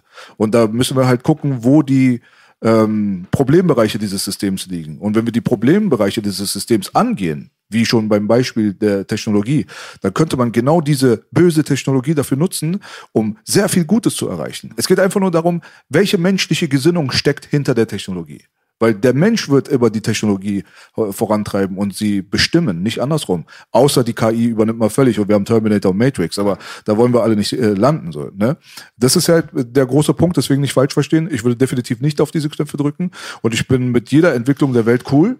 Das sind alles Erfahrungswerte. Es geht halt nur darum, lernt man daraus und macht man Sachen dann besser, dann hat man echt auch, dann hat man die Erfahrung auch dann hat man sie effizient genutzt, diese Erfahrung. Aber man kann ja auch immer wieder denselben Fehler machen und in so einem Cycle sein und sich wundern, wie Bart Simpson, dass man immer wieder irgendwie in diese Steckdose greift und einen Stromschlag bekommt. Das ist ein, der einzige Punkt eigentlich bei mir. Ich würde sagen, es gab oft so, wie ich das gesehen habe, auf der Welt Errungenschaften, wo man dachte, krass, das bringt die gesamte Zivilisation jetzt nach vorne. Im Nachhinein ist nichts passiert und wir sind uns alle einig, die Technik geht immer mehr nach vorne. Aber ich finde so, das, das Wort ist vielleicht ein bisschen blöd, das Seelische, das Menschliche bleibt stagniert oder geht noch mehr in den Keller. Also wird es meistens dann doch eher genutzt, um noch mehr Volley zu geben, anstatt halt irgendwie Heilung zu bringen. Die Frage ist immer, zu, äh, zu welchem Grad ist das gerade wirklich so und ist das ein Problem und zu welchem Grad ist das vielleicht auch äh, was ganz Natürliches und immer wiederkehrendes, dass uns das so ein bisschen so geht und dass wir das Gefühl haben, dass bestimmte Werte verloren gehen. Ich glaube, das ist ich, wahrscheinlich, ich glaube, genauso haben sich Leute wahrscheinlich schon äh, vor hunderten von Jahren gefühlt, dass mit dieser oder jenen gesellschaftlichen Veränderung auch immer was verloren geht. Und das stimmt ja auch. Also es ist ja, die, die Welt verändert sich und äh, äh, wenn wir neue Sachen erfinden und neue äh, sich Sachen in der Gesellschaft ändern, dann bleibt immer auch irgendwas auf der Strecke. Und äh, gerade wenn man das so im Laufe seines eigenen Lebens dann äh, sich erinnert, früher war es so und anders und äh, nostalgisch und jetzt ist, äh, geht es irgendwie ganz anders zu, äh, dann hat das immer auch zwei Seiten. Ich habe gestern was, ich weiß nicht, ob es bei dir war, aber vorgestern habe ich den Zeug auch geguckt, oder wo, ob das woanders war. Da sagt jemand auch, wenn eine große imperialistische Macht oder ein großes Reich zu Ende geht, kommt meistens was Neues und das Neue kommt meistens nur, weil ein altes zu Ende geht. Ne? Ja, absolut. Also ich, äh, ich erinnere mich auch nostalgisch. Ich bin jetzt, äh, ich denke hier den Altersdurchschnitt ja ein ganz, ganz kleines bisschen am Tisch, aber ich erinnere mich ja auch, dass wir keine Smartphones hatten in der Schule. Und äh, trotzdem, ich finde Smartphones cool. Ich will mein Smartphone nicht freiwillig abgeben. Ähm, aber natürlich gibt es so diesen nostalgischen Wert, so wie war das ohne Smartphones? Und da war natürlich nicht alles schlechter. Oder kann man sagen, vielleicht waren manche Sachen besser. Mhm. Vielleicht konnte ich mir besser äh, Wege merken oder bestimmte Sachen merken und habe mich weniger auf mein äh, externes Gehirn verlassen. Aber andererseits hat es eben auch ganz viele Vorteile. Also Absolut. Ist, ist Veränderung. Ich, wenn ich mich aber selber erwische jetzt, der damals gesagt hätte, da würde ich gerne mal viel rüber recherchieren oder nachlesen und wie oft ich mein Smartphone wirklich was mal eingoogle, was mir ein bisschen mehr Wissen bringen würde oder oft eine Tante halt, die zu wenig Geld hat für Klamotten, dann ist, glaube ich, das zweite dann eher im Spiel. Also mhm. halt, man, ist, man bleibt Mensch. Ja. Ja, ist halt wieder die Frage des Deals. Alles kostet was. Ne? So, also man muss für, äh, für alles muss man etwas opfern, um was zurückzubekommen anscheinend. So und äh, wie gesagt, das Smartphone, das kann kein Problem sein. Die Technologie, die kann kein Problem sein. Die raffgierigen und empathielosen Menschen, die teilweise im Hintergrund einfach irgendwelche ähm, opportunistischen Agendas betreiben, um sich selbst zu ermächtigen, bereichern und so weiter und da auch gerne über Leichenberge laufen, von denen es leider zu viele gibt auf dieser Welt in hohen Positionen. Das sind die Probleme. Es ist nicht die Technologisierung. Das kann ich gar nicht oft genug betonen. Ja, und es ist natürlich immer sehr eine Frage der Perspektive. Also Rafki gibt es sicher, aber äh, jetzt, äh, ich bin sicher, dass die Leute, die dich da auf Instagram gebannt haben zum Beispiel, ähm, da überzeugt sind, dass sie da was Gutes getan haben. Also äh, das sind, ich hatte den Eindruck, dass das tatsächlich teilweise relativ glühende Verfechter irgendeiner Ideologie waren und die äh, wirklich, äh, also die, die waren da schon der Meinung, dass sie dann zum Beispiel die, diese sozialen Medien sicherer machen ja, indem sie, indem sie mehr, mehr, mehr eingreifen. Und das ist natürlich, äh, man ist da auch teilweise sehr im eigenen Lager, ne? Und du hast ja natürlich, äh, du bist ja sehr Extremfall, weil du selbst quasi äh, das äh, so miterlebt hast, dass irgendwie dein Account gelöscht wird. Das ist natürlich eine, eine sehr, sehr subjektive Perspektive. Ich denke auch, eher, wie gesagt, äh, im Zweifelsfall lieber immer nicht löschen, im Zweifelsfall diskutieren und diskutieren lassen. Aber ähm, wenn du jetzt, äh, man muss sich auch äh, dafür versuchen reinzuversetzen, dass da natürlich auch Leute auf der anderen Seite sind, die glauben äh, und ganz überzeugt sind, dass sie da was Gutes tun und dass sie eben ihren Beitrag und wertvollen Beitrag leisten, äh, diese Technologie in die richtige Richtung zu lenken. Deswegen ist äh, die Frage von gut und schlecht eigentlich die unwichtigste, weil es eine absolute Frage der Perspektive ist. In dem Augenblick, wenn Leute wie Klaus Schwab etc. im World Economic Forum rumsitzen und ihre Pläne für die Zukunft schmieden oder ein Ray Kurzweil mit seinen Leuten an der künstlichen Intelligenz arbeitet, es gibt mit Sicherheit Leute, für die ist Terminator und Matrix ein feuchter Traum. Das ist das, was die gerne hätten auf dieser Welt. Es gibt Leute, die sind einfach so sick in der Birne und für die ist es dann wahrscheinlich der richtige Weg. Für die ist es richtig. Für die ist das gut.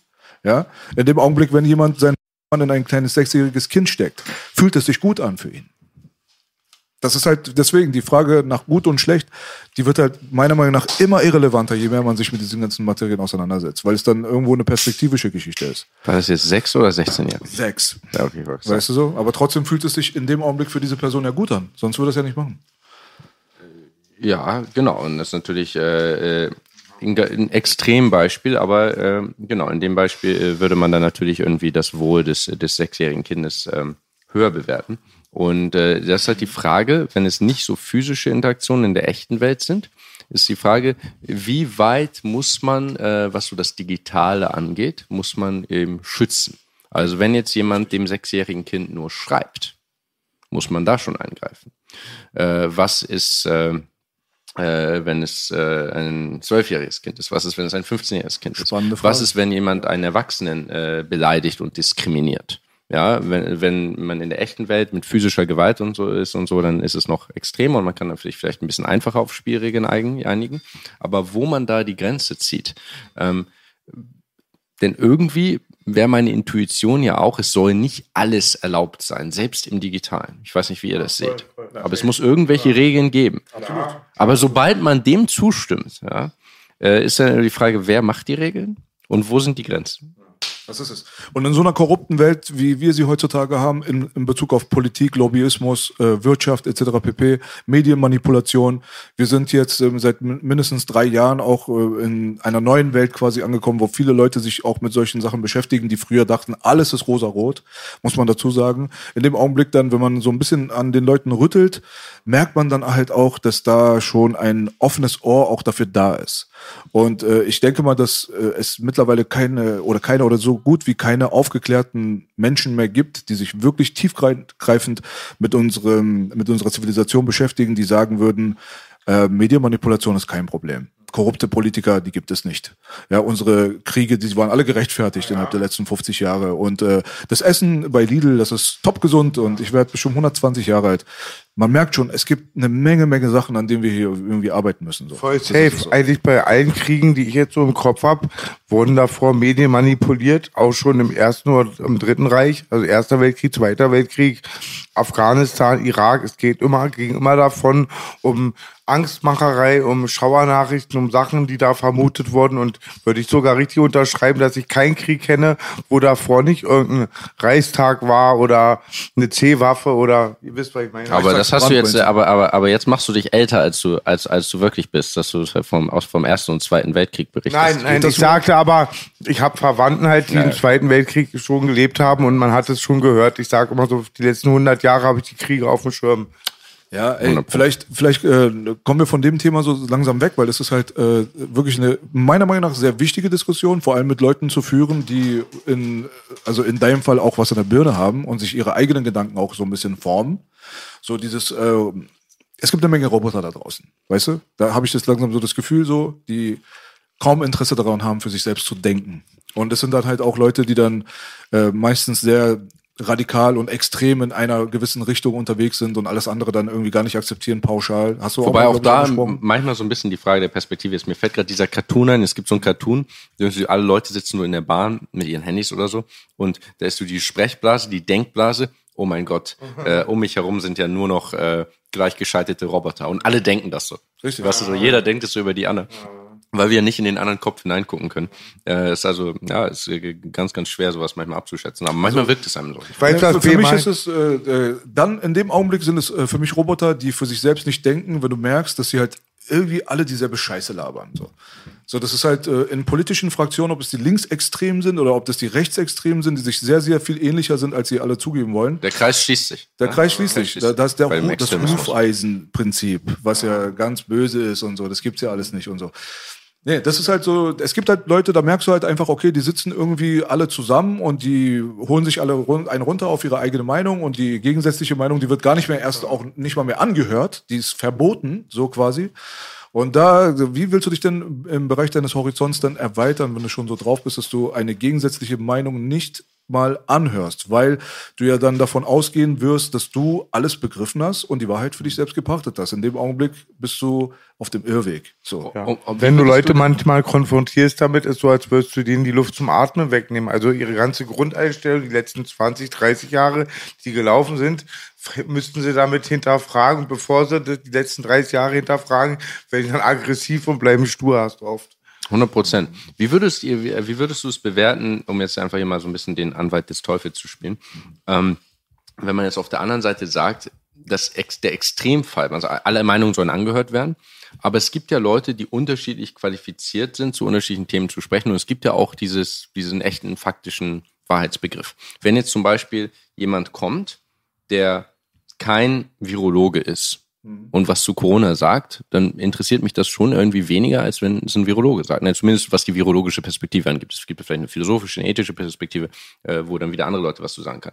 Wenn jetzt jemand sich hinstellt, der seit Jahrzehnten physikalisch forscht, dann ist dessen Meinung zu Themen wie, ja, weiß nicht, ist die Erde eine Scheibe oder nicht, wahrscheinlich wertvoller als jemand, der so rein anekdotisch sich so hobbymäßig damit beschäftigt hat, oder? Also wo, wo zieht man da die Grenze, dass man sagt, man muss, äh, äh, wenn, also man will alle Meinungen anhören. Ich würde auch nie, im- immer gegen verbieten, immer gegen löschen und so weiter. Aber ich würde trotzdem äh, wollen, dass man diese Qualität nicht verliert, dass man also selbst schon auch kritisch bleibt insofern, als jetzt nicht alle Meinungen gleichwertig sind und es ja Fakten und Expertise gibt. Absolut. Ähm, ich glaube, das ist, äh, das ist mehr, es ist eher wichtig, in den Zuhörer sich hineinzuversetzen, als in demjenigen, der die Information bringt, glaube ich. Weil ich glaube, du als Zuhörer, wenn du deine, ähm, deinen Bezug zu, zu deiner inneren Wahrheit und zu deiner Intuition so weit verloren hast, dass du wirklich nur noch nach dem gehst, was dir beigebracht wird. Ja. Ich glaube, dann bist du verloren, ganz ehrlich. Weil es gibt halt einfach in der Medizin zum Beispiel, ein gutes Beispiel, was du gerade genannt hast, würde ich auch für mich selbst benutzen. Ich zum Beispiel, ich gehe nicht mehr zum Arzt und äh, um dort behandelt zu werden. Ich gehe nur noch zum Arzt, um rauszubekommen, was ich habe.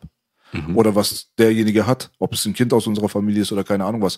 Aber die Behandlungsmethoden lehne ich zum Beispiel zu wahrscheinlich über 80 Prozent mittlerweile komplett ab. Komplett. Aber wenn du jetzt, äh, Gott bewahre, aber wenn du jetzt irgendwie Krebs kriegst, dann würde ich mir doch, äh, würde ich dir zumindest raten und mir wünschen, dass du da irgendwie das äh, onkologisch äh, behandeln lässt und nicht äh, von irgendjemandem, der sich nicht damit auskennt. Das war eine Steilvorlage zum Beispiel, weil genau Krebs ist genau das Problem. Äh, dort wird zum Beispiel pauschal, nicht pauschal, aber sehr, sehr oft und viel zu oft, vor allem hier in Deutschland, im Gegensatz zu anderen Ländern, wie zum Beispiel Israel, die das viel besser machen, wird die Chemotherapie verschrieben.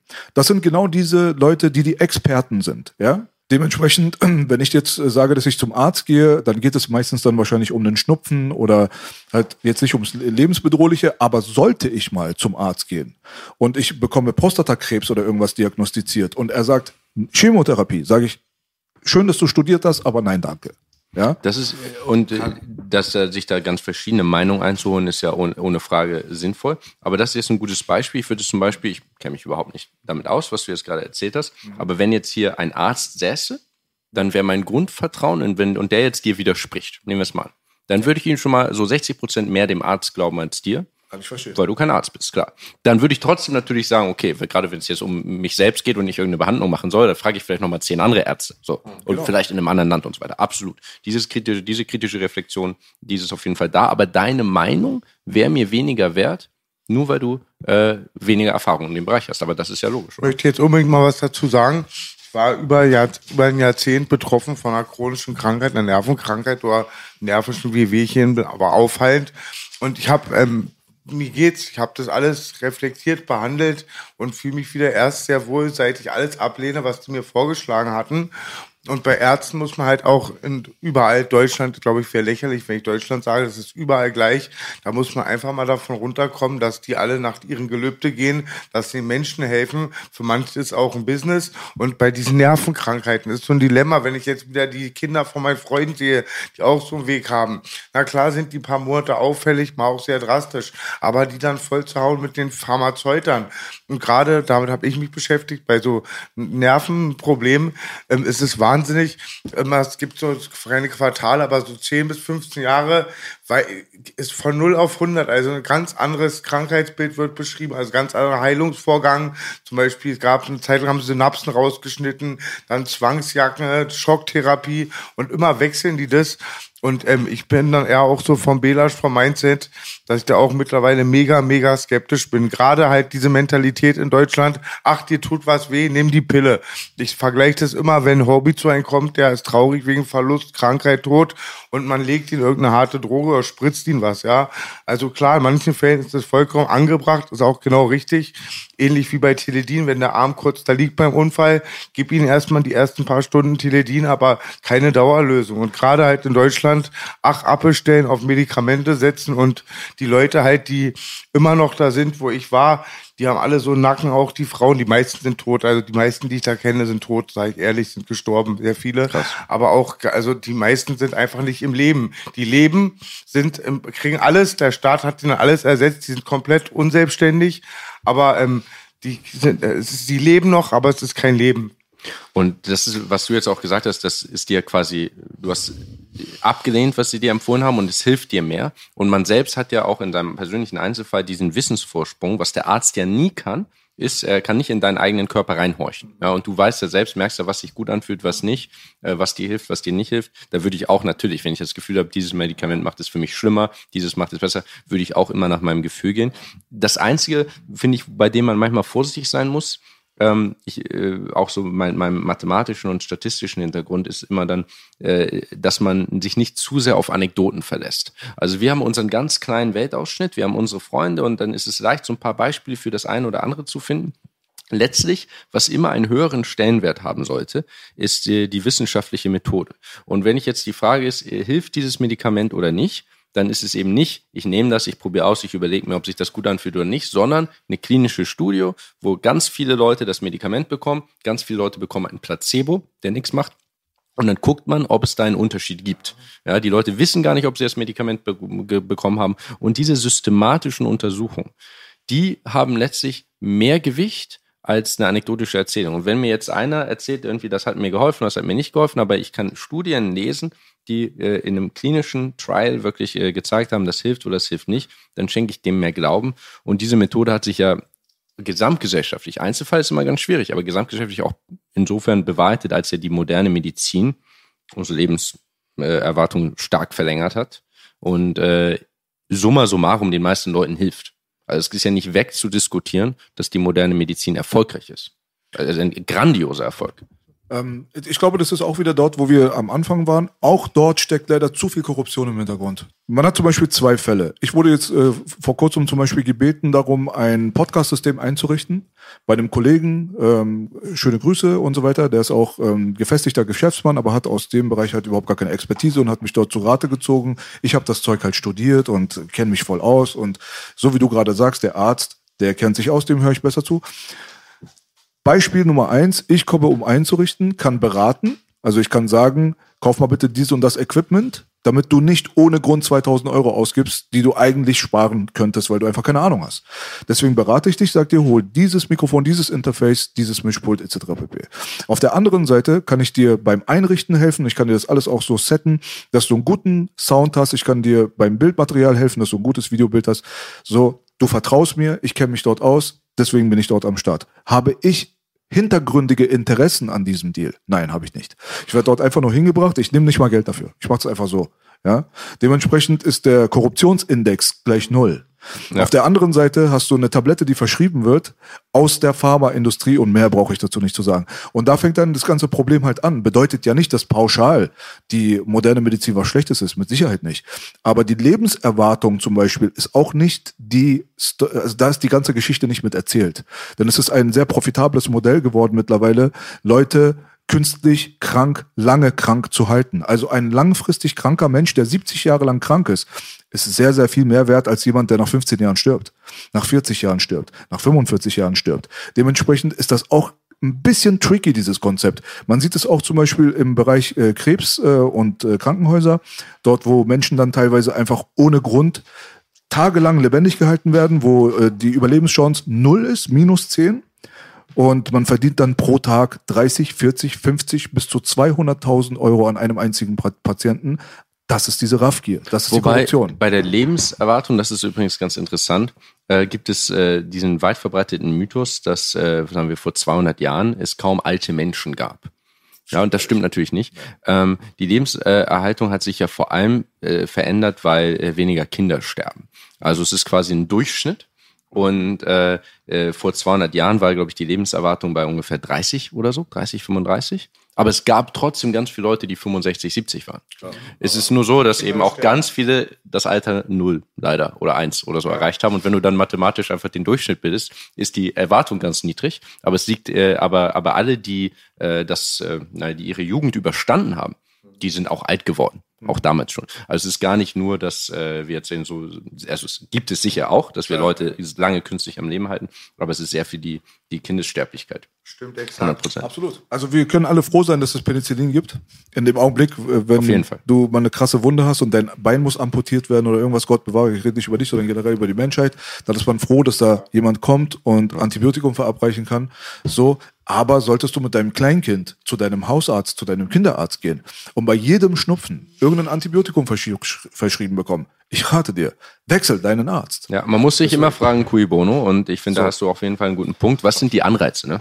Und ganz wichtig ist halt auch wirklich, dass dein Gegenüber ein Arzt ist, der da, ich weiß nicht, was die schwören müssen, dass er das Beste für das Gegenüber haben will, für den Patienten halt. Ja. Aber halt, und mein Partner sagt oft ein Beispiel, solange die Quelle sich nicht ändert, braucht man das Produkt auch nicht wechseln. Und so wird es da auch ein bisschen. Ja, kommen wir doch mal zum. Ganz, äh, aber, aber nur, es ist halt ganz gefährlich, man muss wirklich immer die Anreize gucken. Äh, Und äh, wenn jetzt jemand zum Beispiel, wenn der Arzt Geld macht, indem er dieses oder jenes verschreibt, das ist ein Problem, ganz klar. Was sind die Anreize? Ähm, ist ein bisschen wie, wenn ihr jetzt erzählt, dass diese Protein Bites hier gut schmecken, ja, ist das nicht so viel wert für den Zuschauer, denn ihr verdient ja Geld damit. Wenn ich jetzt aber sage, dass die tatsächlich gut schmecken, dann ist das cool, Genau. äh, auf eine andere Art und Weise, ich ja nichts davon hab. Genau, das ist es. Da- Das ist genau der Punkt, auf den ich zu wollte. Unabhängig ist das Wort, oder? Das, das ist sehr wichtig. Deswegen, also wir sind, wir haben noch viel zu tun auf dieser Erde. Aber kommen wir mal ganz kurz äh, zurück äh, zum, zum ursprünglichen Thema und zwar äh, in Bezug auf deine Person. Wir sind jetzt äh, wirklich monumental abgedriftet, so. Aber ähm, bei dir war das halt so, dass wir in der Chronologie deiner Geschichte eigentlich dort stehen geblieben sind, dass du ein glücklicher und zufriedener Facebook-Mitarbeiter warst. Ja. Und irgendwann hast du die Schattenseiten dieses Konzerns quasi für dich dann entdeckt. Erzähl doch mal weiter, wo du warst da. Ja, ich habe äh, das über Kollegen mitgekriegt. Ne? Ich, äh, auf mich kam überhaupt niemand zu, sondern äh, mehrere Kollegen haben mir unabhängig voneinander äh, mitgeteilt, dass sie verhört worden waren zu mir. Also die waren wirklich in so Verhörzimmer quasi äh, bestellt worden und äh, wurden befragt zu äh, meinem Podcast, zu Niklas Steenfert.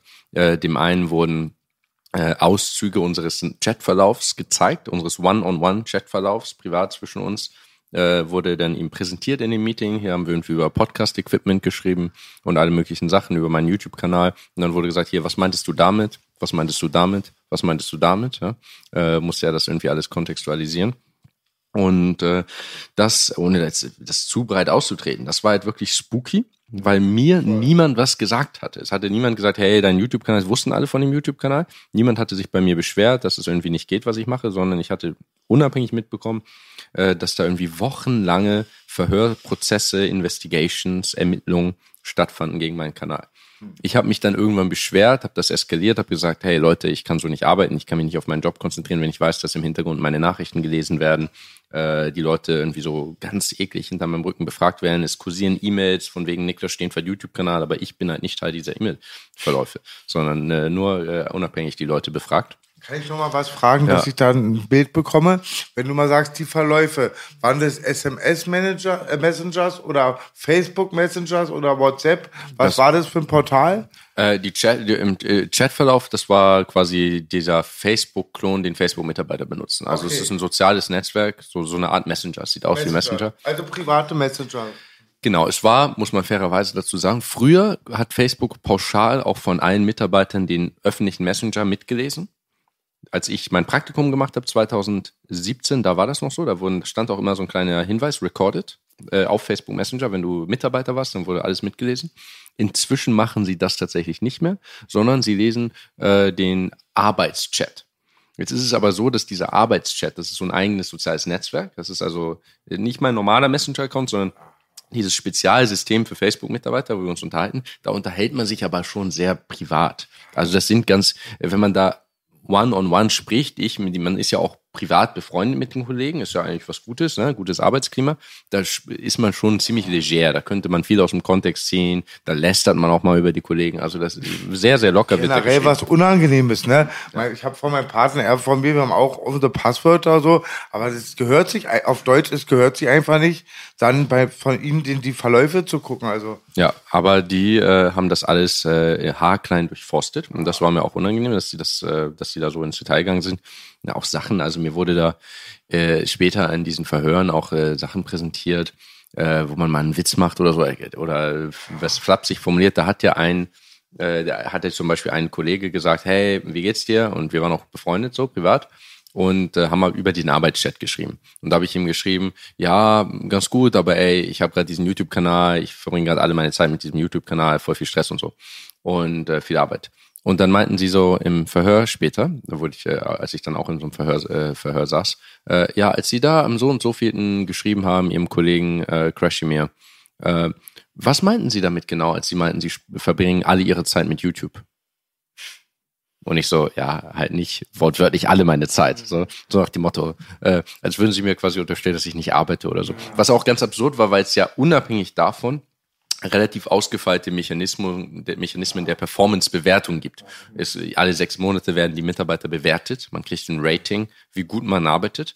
Und äh, da hatte ich immer, war ich immer gut dabei und auch mit meinem Chef und so war alles, äh, alles top. Ich wäre wahrscheinlich wenn sie mich nicht rausgeschmissen hätten, wäre ich wahrscheinlich befördert worden. Also es ist, äh, das, das war auch ganz merkwürdig, dass sie es da reingebracht haben. Also äh, ja, sie haben jedenfalls alles überwacht, alles, ähm, die meine Nachrichten gelesen, sie haben äh, Leute interviewt zu mir und denen auch super viel Stress gemacht, was äh, unangenehm war. Es war doch das Interview, wo sie dir die ganze Zeit Rassismus unterstellen wollten.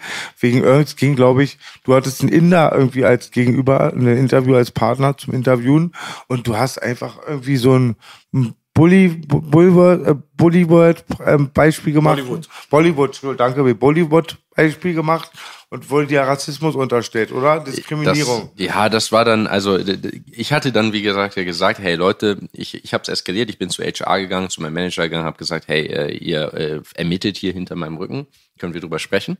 Und dann äh, haben wir auch drüber gesprochen. Dann haben sie mir eine formale Einladung, Vorladung quasi äh, zu so einem äh, Verhör geschickt, haben mir äh, meine ganzen YouTube-Interviews, Podcasts, alles ausgedruckt, äh, nicht ausgedruckt, aber als PDF geschickt. Das haben sie alles übersetzt ins Englische. Also auch da haben sie ja zigtausend Euros erstmal äh, drin versunken in Übersetzungsagencies, die auch alle NDAs unterschreiben müssen und so. Ne? Also alle meine Texte hatten sie. Ich war mal bei Stern TV zu Gast, hatten sie auch alles komplettes englisches Transkript.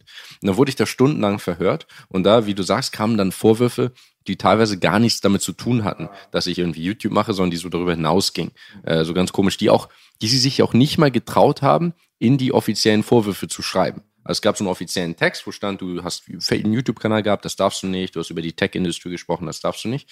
Aber dann kamen eben diese zusätzlichen Sachen, wie ich hatte meinen Kumpel indischer äh, Hintergrund ja, genau. äh, im Podcast und habe dann irgendwie auf Big Bang Theory angespielt oder so, ja. Und ähm, da meinten sie so, ja, was meinten sie genau? Wieso haben sie da Kommentare über Pushkas Ethnie gemacht ja, und so? Oder ganz strange, wo du bei MTV warst und du sagst, voll ironisch, man hört so raus, dass man dir Geld zahlen muss, um blauen Haken zu bekommen. Ja, ja. Dann wollte die doch auch dann wieder. Ja, Bedo, ne, der, der Moderator, der meinte so, ja, Niklas, wie kriege ich den blauen Haken? Und da meinte ich so, was kannst du zahlen?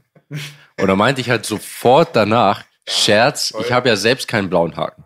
Und dann kamen sie so, ja, sie haben äh, äh, über die Korruption von Facebook-Mitarbeitern gesprochen und äh, dass ich irgendwie ge gegen Geld äh, Verifikation auf Instagram anböte und so. Also ganz, ganz merkwürdig. Also wenn du jetzt schon von MTV sprichst, hat dir schon mal jemand gesagt, dass du eigentlich aussiehst wie die norddeutsche Version von Justin Timberlake?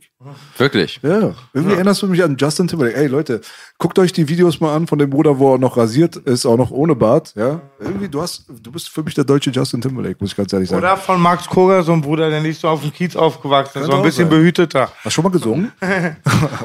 ich habe im Chor gesungen, im, im Schulchor, ja. Also vielleicht habe ich da noch eine ganz neue Karriere vor mir. Ich wollte noch irgendwie ein wichtiges Statement sagen, irgendwie, weil ich denke drüber nach es ist schwer danach zu vollziehen. Aber so, man sollte sich nie über ein Verhältnis äußern zwischen zwei Leuten, aber auch bei einem Dialog. Also wenn Belasch und ich manchmal miteinander reden oder chatten, das klingt manchmal so böse, sieht es aus, aber ist das nur Liebe, es ist ironisch, es ist eh immer so schwer, irgendwie für andere zu beurteilen, wie sie sagt. Das ist dann aber er- super privat. Also Wenn er, Ja, wenn ja, er deine. Nase kommentiert. Darum ja. geht's aber auch, weil es waren ja Privatnachrichten, Belasch. Und Ja, das deswegen halt in, im Kontext äh, dieser Ja. Facebook-Geschichte, muss man dazu sagen, halt, äh, Ja. da hätte man schon davon ausgehen können, dass es wahrscheinlich nicht ganz so privat bleibt auch. Aber es ist heavy irgendwie, oder? Aber du hast ja Also- auch keine krassen Sachen. Also wenn wir auf WhatsApp schreiben, also wir haben äh, Sticker, da fallen dir die, die Augen raus. ich wollte ja? es nicht sagen, Belasch. Es ist so von, von Rassismus bis äh, Sexismus. Sexismus, Omas, Opas, alles wird da durch den Dreck. Also wir sind da sowieso so relativ äh, locker, so als Menschen, so an und für sich schon. Ja, es ist ja schon auch. Wir haben immer über die die Witze gelacht, die die Nazis über uns gemacht haben. So, weißt du, was ich meine? So Ja. damals so Kanackenwitze und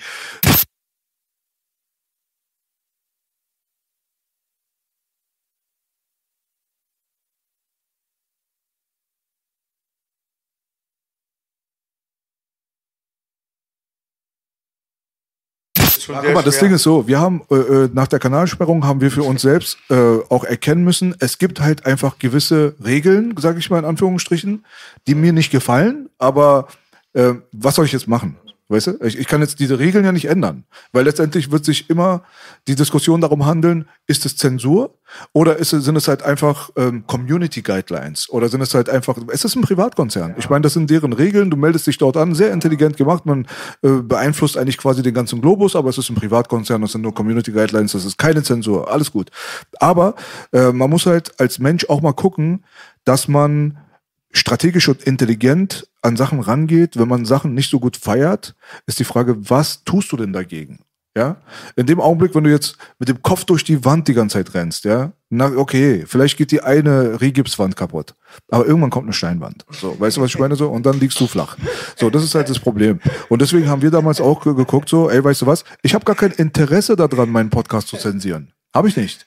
Ich möchte freie, offene Gespräche, weil ich bin kein Rassist. Wenn ich es wäre, wäre ich intelligent genug und mache das nicht vor der Kamera. So, weißt du? Und äh, ich bin auch niemand, der irgendwelche Sachen anspricht, die super gefährlich sind für die Zivilisation. Ist mein Empfinden.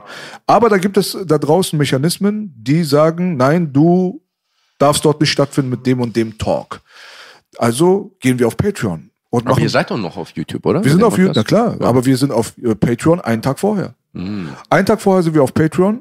Das sind Privatlinks, das kriegen nur unsere Patrons. Die kriegen eine Uncut-Version, die ist teilweise 20 Minuten länger. Und dort kann ich dann bestimmen quasi, was ich an Content mit den Leuten teilen möchte. Die haben die Möglichkeit zu sagen, ey, weißt du was, wir feiern euch dafür, dass ihr euch eben das Maul eben nicht verbieten lasst, wie viele andere Leute auch. Und das sind mir diese 5 Euro pro Monat wert, euch alleine zu unterstützen. Da muss man nicht dieses PayPal hasseln, weil dieses, ey, spende mir mal Geld und so, das war noch nie meine Energy so. Dann hast du da ein offizielles Forum. Die Leute bezahlen ihre 5 Euro, aber die kriegen auch einen Tag vorher Early Access, die kriegen einen Uncut-Podcast, die kriegen Fanfragen am Ende. Das- Das heißt, du kriegst auch was für dein Geld. Und dort haben wir dann die Möglichkeit, Uncut stattzufinden, wo unser Maul nicht verboten wird. Und für die Sachen, wo wir denken würden, YouTube macht uns wieder Probleme, die nehmen wir raus und dann kriegen die Leute halt immer noch Entertainment, immer noch eine coole Show. Und so haben wir das für uns gelöst. Und das muss man alles auch lernen. Man muss ja irgendwie so auch dieses System erstmal begreifen und gucken, was kann man tun. Schön gesagt. Und Grüße an die ganze Real Talk Army. Ihr seht, für andere sind es nur 5 Euro. Doch ich brauche noch viel mehr. Nein, Spaß. Mit diesen 5 Euro könnt ihr echt eine Menge machen. Und wir machen eine Menge auch damit. Ja, dieses, Sinne ganze Win-Win. Geld, dieses ganze Geld vom Patreon geht alles in einen gemeinnützigen Zweck. Und zwar in MC Bookies, Koks und Nutten. Also von daher bitte spenden. So, Krieg ist die Hölle. so ist es. Ja, Ja, werde ich, werd ich mich auch sofort anmelden.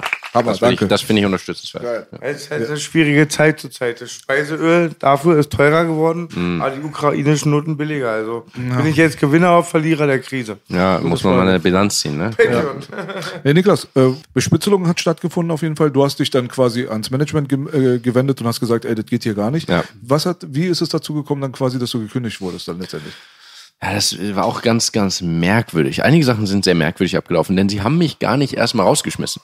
Also ich hatte, äh, ich bin durch diesen ganzen Prozess, der ist sehr formal, da wurde ich halt stundenlang verhört, dann kriegt man nochmal Bescheid, jetzt, äh, dass die Ermittlung dann irgendwann abgeschlossen war, dann wurde ich vorgeladen zu einer Disziplinaranhörung.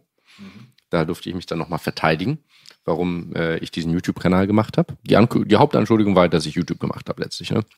Ähm, denn es ist wohl so, dass Facebook-Mitarbeiter nicht nur nicht über Facebook sprechen dürfen, sie dürfen sich gar nicht über Technologie äußern. Sie dürfen sich gar nicht über die Tech-Industrie in der Öffentlichkeit äußern. Was ist der Hintergrund? Angst. Angst vor Leaks, Angst vor schlechter Presse. Und da wollen sie, sie wollen alles kontrollieren. Und Ja, Betriebsspionage, Betriebsspionage, oder? ja, aber ähm, dann könnte man ja sagen, ich soll einfach keine Geheimnisse ausplaudern oder so. Aber dass man gar nicht, sie, sie wollen die komplette Kontrolle haben. Und das ist ihnen zu unsicher, wenn da jemand Social Media macht. Und ähm, ironischerweise als äh, Social Media Konzern.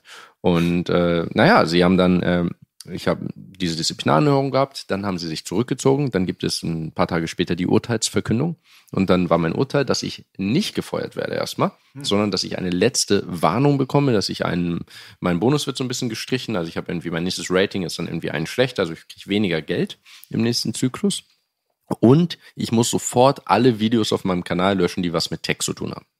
So. Das habe ich nicht gemacht. Habe ich gesagt, ja, tschüss, habe in dem Meeting direkt gekündigt. Habe gesagt, keine Chance. Und hatte dann eine Kündigungsfrist von äh, einigen Wochen. Und am Ende, am letzten Tag, äh, sollte ich bis um fünf Mitarbeiter sein. Und dann, äh, ich hatte ja gekündigt, war quasi 17 Uhr äh, Schluss mit meinem äh, Anstellungsverhältnis. Und um 15 Uhr ich, habe ich eine E-Mail bekommen, dass sie mich äh, fristlos kündigen. Zwei Stunden vorher. Das äh, war auch nochmal so ein spannender Nachtritt am Ende. Ja. Sehr sportlich. Aber auch, war ja, ich fällt mich nochmal ein, ich habe gehört, manche von euch haben Gehalt, hast du ja gesagt in deinem Tube, von 20.000 Euro pro Monat, war? Ja, ungefähr. Mhm. Wahnsinn. Für einen Softwareentwickler ne, muss man sich mal äh, überlegen, was das, äh, was die Management-Etage verdient. Aber genau, das sind sehr, sehr gut bezahlte Jobs und sehr angenehme Jobs und ich war da natürlich auch nicht unzufrieden. Auch ein schönes Arbeitslosengeld danach. Ja, äh, gute Frage, wie das genau funktioniert alles. Ich äh, habe das jetzt noch nicht in Anspruch genommen, aber ist ja alles auch im Vereinigten Königreich und nicht in Deutschland. Äh, weiß nicht, inwieweit sich das dann daran orientiert und wie, was es da überhaupt für Arbeitslosengeld in, in England gibt, habe ich mich gesagt noch nie mit beschäftigt, aber gegebenenfalls äh, kann das natürlich sein. Das ist dann auch höher Brex 4, ausfällt. ein Brex 4. Ja, quasi. Genau. Äh, Wie hast du die Sache weggesteckt? Warst du da erstmal so ein bisschen am Boden oder hast du gesagt, nee, ich bin cool, ich finde einen neuen Job, ich bin äh, gefestigt? Als es angefangen hat, ich hatte so einen kurzen Moment, wo ich es richtig schlimm fand, ja, als ich wirklich, als sie so angefangen haben, meine Nachrichten zu lesen und ich nicht wusste, was jetzt Sache ist, als sie nicht zu mir kamen. Das war so der schlimmste Moment. Als ich, äh, die, die überwachen mich, die verhören meine, meine Kollegen und ich weiß jetzt nicht, was ich damit machen soll. Soll ich weiterarbeiten? Soll ich aufhören zu arbeiten? Soll ich zu denen gehen oder nicht? Da hatte ich so Momente, das war, war ziemlich, ziemlich äh, stressig, das hat mich sehr belastet. Später, als dann dieser offene Kampf quasi stattfand und äh, es diese ganzen Meetings gab und sie mich verhört haben und es irgendwie klar war, wo es hingeht, da ging es dann, weil ich auch ein sehr gutes anderes Jobangebot hatte. Also ich hatte ziemlich Glück, weil zufällig hier Master School, dieses Startup, diese Online-Education, die wir machen, die kamen zufällig genau zu der Zeit und haben gesagt, wir wollen unbedingt, dass du bei uns anfängst. Haben mir ein super Angebot gemacht. Na, Da hatte ich sehr viel Glück, sehr viel Glück. Also äh, genau, ich hatte dann letztlich, ja, ich war irgendwie eine Woche arbeitslos oder so. Ja, okay. Nicht genug, um dass sich Arbeitslosengeld lohnt. Gab es irgendwelche Konsequenzen im Nachhinein durch, äh, also hast du dich abgesichert, hast du mal zweimal darüber nachgedacht, im, äh, im Zuge dieser ganzen Hektik dann nochmal äh, darüber zu sprechen, auf YouTube Clips zu veröffentlichen? Man weiß natürlich nie, was kommt. Kann natürlich sein, dass äh, ich mich hier selbst beerdige, gerade in diesem Podcast, und äh, dann äh, der, der große Rechtsstreit erst danach anfängt. Wobei ich jetzt, glaube ich, was ich heute gesagt habe, nichts, was ich heute gesagt habe, ist jetzt irgendwie schlimmer aus Facebook-Sicht, als was ich vorher gesagt hätte. Aber wer weiß, manchmal sehen sie es natürlich anders. Das heißt, das ist so ein bisschen so ein äh, Damoklesschwert, das für immer über einem schwebt und irgendwann zuschlagen könnte. Äh, das weiß man nie. Ja, sie können sich natürlich jederzeit entscheiden, äh, rechtliche Schritte einzuleiten. Das Problem ist dann gar nicht, ob sie recht haben, sondern das Problem ist, das überhaupt erstmal zu verteidigen. Ja, das kostet erstmal so 100k überhaupt an Anwaltskosten, so einen Prozess zu führen, äh, überhaupt äh, eine einstweilige Verfügung äh, versuchen aufzuhalten von Facebook, ähm, auch wenn sie am Ende kein Recht haben. Und äh, die haben natürlich äh, finanziell den deutlich längeren Hebel. Das sind äh, egal, wie viel Geld sie in Anwälte, äh, Teams von Top-Anwälten stecken. Das heißt, da muss man das wäre natürlich ziemlich stressig. Es ist tatsächlich aber wenig gekommen. Das Einzige, was einmal kam, war ein Brief vom Anwalt, dass ich mein LinkedIn aktualisieren muss. Also ich hatte auf LinkedIn noch nicht aktualisiert, dass ich ehemaliger Facebook-Mitarbeiter bin. bitte? LinkedIn ist, es gibt, in Deutschland gibt es auch Xing, das sind so soziale Netzwerke, die so auf den Arbeitsmarkt optimiert sind. Also es ist so, früher war das quasi einfach so Lebenslauf online, wo man so seinen Lebenslauf äh, äh, reinstellt. Heute ist das auch ein richtiges soziales Netzwerk. Also die Leute teilen da so Posts und äh, es gibt einen Newsfeed, aber alles so auf professionell. Also ich bin irgendwie Softwareentwickler und ver vernetze mich mit anderen Leuten, die vielleicht einen Job haben für mich und so weiter. Und auf LinkedIn stand halt, ich bin Facebook-Mitarbeiter. Und ich hatte das noch nicht geändert. So, ich hatte da irgendwie, das war mir zwei Wochen, drei, drei Wochen später, und hatte ich noch nicht geändert. Und dann kam ein Brief vom Anwalt, äh, der meinte, dass äh, ich mich ja fälschlicherweise immer noch in der Öffentlichkeit als Facebook-Mitarbeiter präsentiere. Und äh, wenn ich das nicht bis Montagende, dann äh, leiten sie weitere rechtliche Schritte ein. Das heißt, sie haben mich quasi freundlich oder nicht so freundlich aufgefordert, meine ganzen Social Medias und so das halt überall zu ändern, dass ich nicht mehr bei Facebook bin, dass ich mich quasi von ihnen äh, disassoziiere. Aber seitdem kam nichts mehr. Das geht ja eigentlich noch. Das geht ja eigentlich noch. Also wir müssen hoffen auf jeden Fall, dass du äh, da in diesen 100k-Prozess nicht reinkommst. Dementsprechend bitte alle seinen Kanal abonnieren und äh, Ja. Glocke aktivieren. Ich schicke euch sonst ne? die Rechnung. Ne? Ja, genau. Die kannst du dann bezahlen. Ja, äh, ist doch geil. Also es war auf jeden Fall ein sehr, sehr heftiger Einblick jetzt. Gäbe es außer dieser Story noch irgendwas anderes, äh, was dir wichtig wäre, in diesem Kontext zu erwähnen, mit diesen ganzen Tech-Firmen und deiner, äh, deinem Bezug zu diesem Arbeitsmarkt? Gute Frage. Also man kann natürlich sehr lange sprechen über, was so in der Firma abgeht, was außerhalb der Firma abgeht. Ich glaube, wir haben da schon ziemlich gut, sind da schon ziemlich gut drauf eingegangen. Ähm, ich habe ja auch äh, ein paar Videos dazu gemacht, wo ich das nochmal so ein bisschen dramatisch aufbereitete im Nachhinein, wie das alles so abgegangen ist, wie ich dann ins Büro komme und der eine sagte, hey, lass mal spazieren gehen. Und ich so, ja, nee, ich habe keine Zeit. Und er so, nee, lass uns spazieren gehen. Ja, und dann gehen wir vor die Tür und dann haben wir uns so heimlich getroffen und, äh, und so. Das habe ich alles schon so ein bisschen in meinen äh, Videos geschildert. Das ist ja geil. Ähm, insgesamt, äh, wie gesagt, ich bin nicht so gut auf die Firma zu sprechen in Bezug darauf, wie sie mit mir umgegangen sind. Was die Kritik angeht, finde ich, ist manches gerechtfertigt, ist äh, gut kritisch zu sein insgesamt. Aber es sind auch sehr schwere Probleme. Also, äh, und die Frage ist immer, wie würde es besser gehen? Ja, und man kann immer sagen, man möchte nicht, dass so viel Macht in staatlicher Hand ist. Man möchte nicht so, dass so viel Macht in privater Hand ist. Man möchte nicht, dass äh, so viel Macht in irgendeiner Hand ist. Aber man möchte irgendwie Social Media ja auch trotzdem haben. Und Social Media funktioniert nur äh, durch den Netzwerkeffekt, wenn äh, ganz viele Leute in einem sozialen Netzwerk sind. Und irgendjemand muss es ja bauen und kontrollieren und besser machen. Und äh, wer soll die Entscheidung treffen? Und äh, wir finden es blöd, wenn Sachen gelöscht werden. Aber irgendwie wollen wir auch Regeln haben. Und äh, man muss auch, finde ich, da bei aller Kritik irgendwie bescheiden bleiben. Es sind sehr, sehr schwere Probleme. Und ich kann mich hinstellen und ganz viele Sachen aufzeigen, die sehr, sehr schlecht laufen bei diesen großen Firmen. Aber es das heißt nicht, dass ich es besser könnte. Und äh, würde Facebook besser laufen, wenn ich jetzt statt Mark Zuckerberg plötzlich am Ruder bin? Oder du? Oder irgendjemand anderes? Vielleicht nicht. Also es ist wirklich, wirklich nicht einfach, Social Media gut zu machen. Und äh, ist auch sehr schwer zu sagen, ob es jetzt jemand anders äh, automatisch besser machen würde. Also das, das würde ich immer nur so vorsch- vorschieben. Ich, ich kritisiere auch super gerne und sage gerne, das, das, das, das läuft alles schlecht. Aber es ist schon kein leichter Job. Absolut. Also ich würde es auch nicht übernehmen, aber ich würde gerne sehen, dass Playboy 51 und MC Boogie Facebook leiten. Das wäre auf jeden Fall, das wäre auf jeden Fall Mehrwert für die Gesellschaft, denke ich mal. Da kann ich, es glaube ich, gibt auch. jetzt eine Menge da von mir ich zu sehen. Von, bei OnlyFans gibt es eine Menge von mir zu sehen. So. Hast du OnlyFans, ja? Äh, Demnächst. Also bin ich auf, wäre ich auf direkt am Start. Ich kommentiere nicht. Äh, äh, es gibt nochmal so ein anderes Thema, äh, was verwandt ist mit der Nummer, aber wo du vielleicht nicht die krassesten Bezüge hast, aber da würde ich mal gerne deine Perspektive zu wissen. Und zwar wir aus dem äh, Musikbereich, wir sind ja auch äh, mit anderen Plattformen, vor allem Streaming-Plattformen und so weiter, haben wir eine Menge mit zu tun. Und vor allem in letzter Zeit ist da so eine kleine Welle losgetreten worden von ähm, vor allem Künstlern und so weiter, die sich über den Klickkauf zum Beispiel geäußert haben.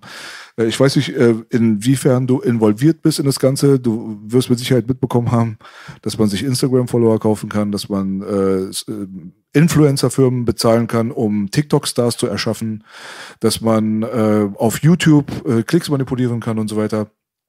Und Spotify ist halt für uns Musiker das Ding, worum es eigentlich hauptsächlich geht, weil die die einzige Streaming-Plattform sind, die die Zahlen bereitstellen. Im Gegensatz zu Apple Music und so weiter kannst du gucken, wie viele Millionen, tausend, wie auch immer, Streams ein Künstler pro Monat quasi generiert.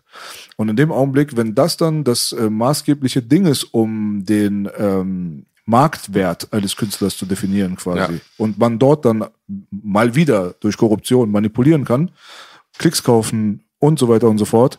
Hast du dich mal mit dem Thema auseinandergesetzt? Ja, ich meine, klar, das ist ja als YouTuber letztlich nicht anders, ne? Wenn man jetzt YouTube macht, dann äh, ist es ja auch total wichtig, finanziell, wie, viel die Videos angekriegt werden.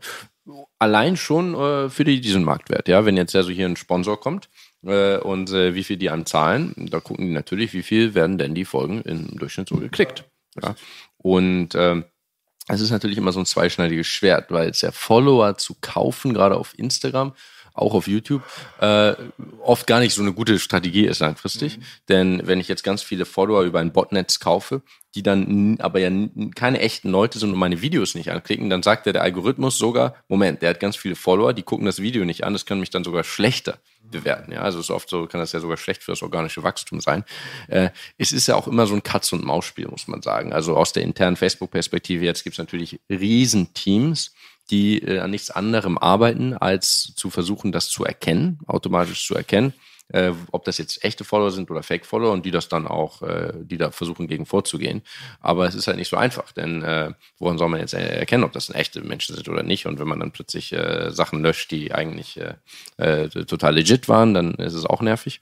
Also ähm, ich habe jetzt äh, selbst äh, bin noch nicht in Versuchung gewesen, irgendwie Follower zu kaufen oder Klicks zu kaufen, weil ich immer dachte, das ist langfristig eigentlich meistens eine schlechte Strategie. Ich könnte mir aber schon vorstellen, gerade was so den Marktwert angeht, um sich jetzt irgendeinem Produzenten gegenüber oder einem Sponsoren gegenüber zu, zu zeigen, dass es da schon sehr attraktiv ist, dass das sicher viele machen. Also, äh, dass es jetzt bei Spotify auch so ein Thema war, das wusste ich gar nicht. Oh, aber ich kenne es bei den Thema anderen Plattformen. Tatsächlich, also Spotify ist das größte Thema innerhalb der Musikwelt, weil die ja natürlich mit den Streaming-Zahlen und so weiter, wie gesagt, die einzigen sind, die das veröffentlichen. Und es wird zu, glaube ich, 90 Prozent auf Spotify mittlerweile auch geschaut. Mhm. Und äh, du kannst zum Beispiel, wenn du jetzt, ähm, du hast jetzt ein Geschäftsmeeting, du wirst angehört, Warner Music, Music, Universal, Sony, wie ja. auch immer, die sind jetzt interessiert an dir oder an deinem Künstler, dann werden sie heutzutage lustigerweise auf TikTok gucken erstmal. Und äh, dann gucken sie sich deine Streaming-Zahlen auf Spotify an. Das ist eigentlich so, das sind die einzigen beiden relevanten Kennziffern. Also äh, Instagram ist irrelevant geworden für die Leute da draußen, Twitter und Facebook waren es noch nie. Und äh, TikTok hat das Ding abgelöst. Kommst du jetzt mit einer äh, Abonnentenrate von, sagen wir mal, 700.000 äh, Abonnenten auf TikTok schon bereit, bereits mit ins Spiel, die du dir selbst aufgebaut hast, durch Influencer, Manipulation oder organisch, dann ist die Wahrscheinlichkeit, einen Plattenvertrag zu bekommen, sehr, sehr hoch. Und äh, solltest du auch kein Musiker sein, zum Beispiel, dann wirst du halt in ein Songwriting-Camp reingesteckt und wird an einem Song für dich gemacht. Und äh, dass TikTok da so eine riesengroße Relevanz hat, war schockierend am Anfang, aber das weiß man mittlerweile. Die Sache mit Spotify ist halt so, dass man sich äh, verschiedene Pakete kaufen kann. Äh, das, du kannst ganz billig aus der dritten Welt zum Beispiel Klicks kaufen. Du kannst. So Farm, weißt du, hat er mir auch erklärt. Ja, da hängen dann so tausende Handys und so ja. richtig. Ja. Du kannst, äh, äh, also es gibt verschiedene Preiskategorien. Es gibt einmal die günstigen Klicks, die sind äh, nicht targeted. Dann gibt es welche, die sind halt wirklich aus Deutschland. Und dann kommt nochmal ein Unterschied dazu, ob das Desktop-Streams sind oder ob das Mobile-Phone-Streams sind. Mhm. Und äh, dazu kommt noch, ob das deutsche Hörer sind oder ausländische Hörer. Und dementsprechend haben jetzt mittlerweile die ähm, Major-Labels und so weiter Tools auch angeboten bekommen, die sie nutzen, wo sie ganz genau gucken können, wo die Streams herkommen. Ja und die ganzen Statistiken einsehen können. Und solltest du dann als Pauschal-Klickkäufer jetzt ganz billig, du hast jetzt irgendwie einfach ein paar Klicks gekauft, aber kannst irgendwie nichts. Wenn du dann dorthin kommst, dann gucken sie, sehen das und dann sagen sie, ja, geh mal bitte nach Hause. Das ja. macht jetzt irgendwie keinen Sinn. Also das ist jetzt so, so mehr oder weniger die Lage. Natürlich hast du recht, man kann auf jeden Fall durch Klickkauf profitieren, aber das ist jetzt auch schon mittlerweile ein fünf, sechs Jahre altes Game, muss man dazu sagen, was jetzt auch gerade abgelöst wird durch Influencer-Firmen. Mhm. Dort gibt es dann Influencer-Firmen, die können innerhalb von wirklich innerhalb von Tagen können sie jemanden auf TikTok zum Star machen. Die sind einfach so powerful, das ist nicht mehr normal. Und die arbeiten dann mit den Major-Labels zusammen, da kommt dann das Major-Label und sagt, ja, wir haben hier den neuen Künstler, pusht mal den Scheiß jetzt und dann pushen die, pushen die und in der, in der TikTok-Welt kriegt man so schnell Follower, das ist ja ganz anders als bei YouTube, wo wir uns den Arsch aufgerissen haben für unsere 100k so und äh, da kriegst du das dann auf einmal innerhalb von 24 Stunden auf einmal 800.000 Leute bei dir als Abonnenten ja. am Start. Sag mal, will ich mich da reinfummeln. So, das ist halt so das Ding, wie das funktioniert. Auf der anderen Seite muss ich, ich sagen, auch übrigens, ne, ganz kurz. Also TikTok, ich habe äh, ja? TikTok hier ist auf meiner To-Do-Liste schon lange. Ich meine, das ist ja. da, wo die Kiddies sind und da muss man irgendwie Content machen heutzutage. Ich glaube, wenn man Social Media Creator ist, Content Creator und nicht auf TikTok, dann verpasst man was. Äh, äh, ich benutze es halt selbst nicht so viel. So, also ich habe ich hab TikTok nie irgendwie benutzt selbst, aber man muss halt irgendwann einsehen, dass man nicht nur aus der eigenen Perspektive zu sehen, sondern gucken, wo sie, was, was nutzen die anderen Leute. Ja, ja. Und TikTok wird nun mal viel genutzt, da ist äh, so eine schnell wachsende Seite. Und äh, ja, wenn wir beide im Sommer unsere TikTok-Karriere starten, dann können wir mal eine Collab machen. Du, wir haben schon eine Real Talk-Seite, ne? Ja, wir haben eine Real Talk-Seite. Ich habe jetzt zum Beispiel einen Dude, äh, der hat sich bei mir gemeldet, der möchte das gerne übernehmen, der kennt sich gut aus und äh, ich glaube, man braucht da auch Muskelpower. Also man muss schon, bei TikTok ist es halt wichtig, dass man irgendwie zwei, drei Videos pro Tag veröffentlicht und die sollten nicht länger als 45 Sekunden sein. Die haben so ihre Kurzzeitspanne, die denen irgendwie ganz wichtig ist und da muss man halt gucken, dass es auch Sachen sind, die quasi viral gehen können auf der Plattform. Ich muss sagen, so von der App selbst finde ich TikTok cool. Ja, also die App hat sehr, sehr viele Möglichkeiten, die andere Social Media Apps halt nicht haben. Mhm. Einen vollwertigen Video-Editor drinne. Du kannst halt andere Videos nehmen und deine eigenen Videos dazwischen schneiden. Du kannst ein Reaction-Video direkt machen, äh, irgendwie nebeneinander. Effekte sind irgendwie cool und keine Ahnung was. Also die App an und für sich ist ja nicht schlecht, kann man ja nicht sagen. Das, der Kritikpunkt war halt immer chinesische Regierung, Überwachung ja. und bla bla bla, dieses ganze Zeug. Auf der anderen Seite hat man mit äh, Instagram halt Meta am Arsch. Ja, die überwachen auch äh, ziemlich gut, wie man weiß. Und Twitter hat äh, Donald Trump gesperrt, aber hat die Taliban zugelassen zugelassen. Also überall gibt es irgendwie Probleme. Also von daher, warum soll jetzt TikTok sehr viel schlechter sein, weil es die Chinesen sind, die korrupt sind? Gut, dann sind es halt die anderen, sind dann die Amerikaner, die korrupt sind oder die westlichen Mächte, die korrupt sind, was auch immer. Deswegen ähm, Pauschal-Hate gibt es da in der Hinsicht nicht. Was ich nochmal zum Schluss nochmal äh, erwähnen will, was ich noch nie gesagt habe in der Öffentlichkeit ist, ich habe ja damals versucht, öffentlich Streams zu kaufen. Das habe ich hier im Podcast sogar gesagt. Mhm. Wir waren somit die Ersten, die das überhaupt angesprochen haben im Jahr 2019, dass sowas stattfindet.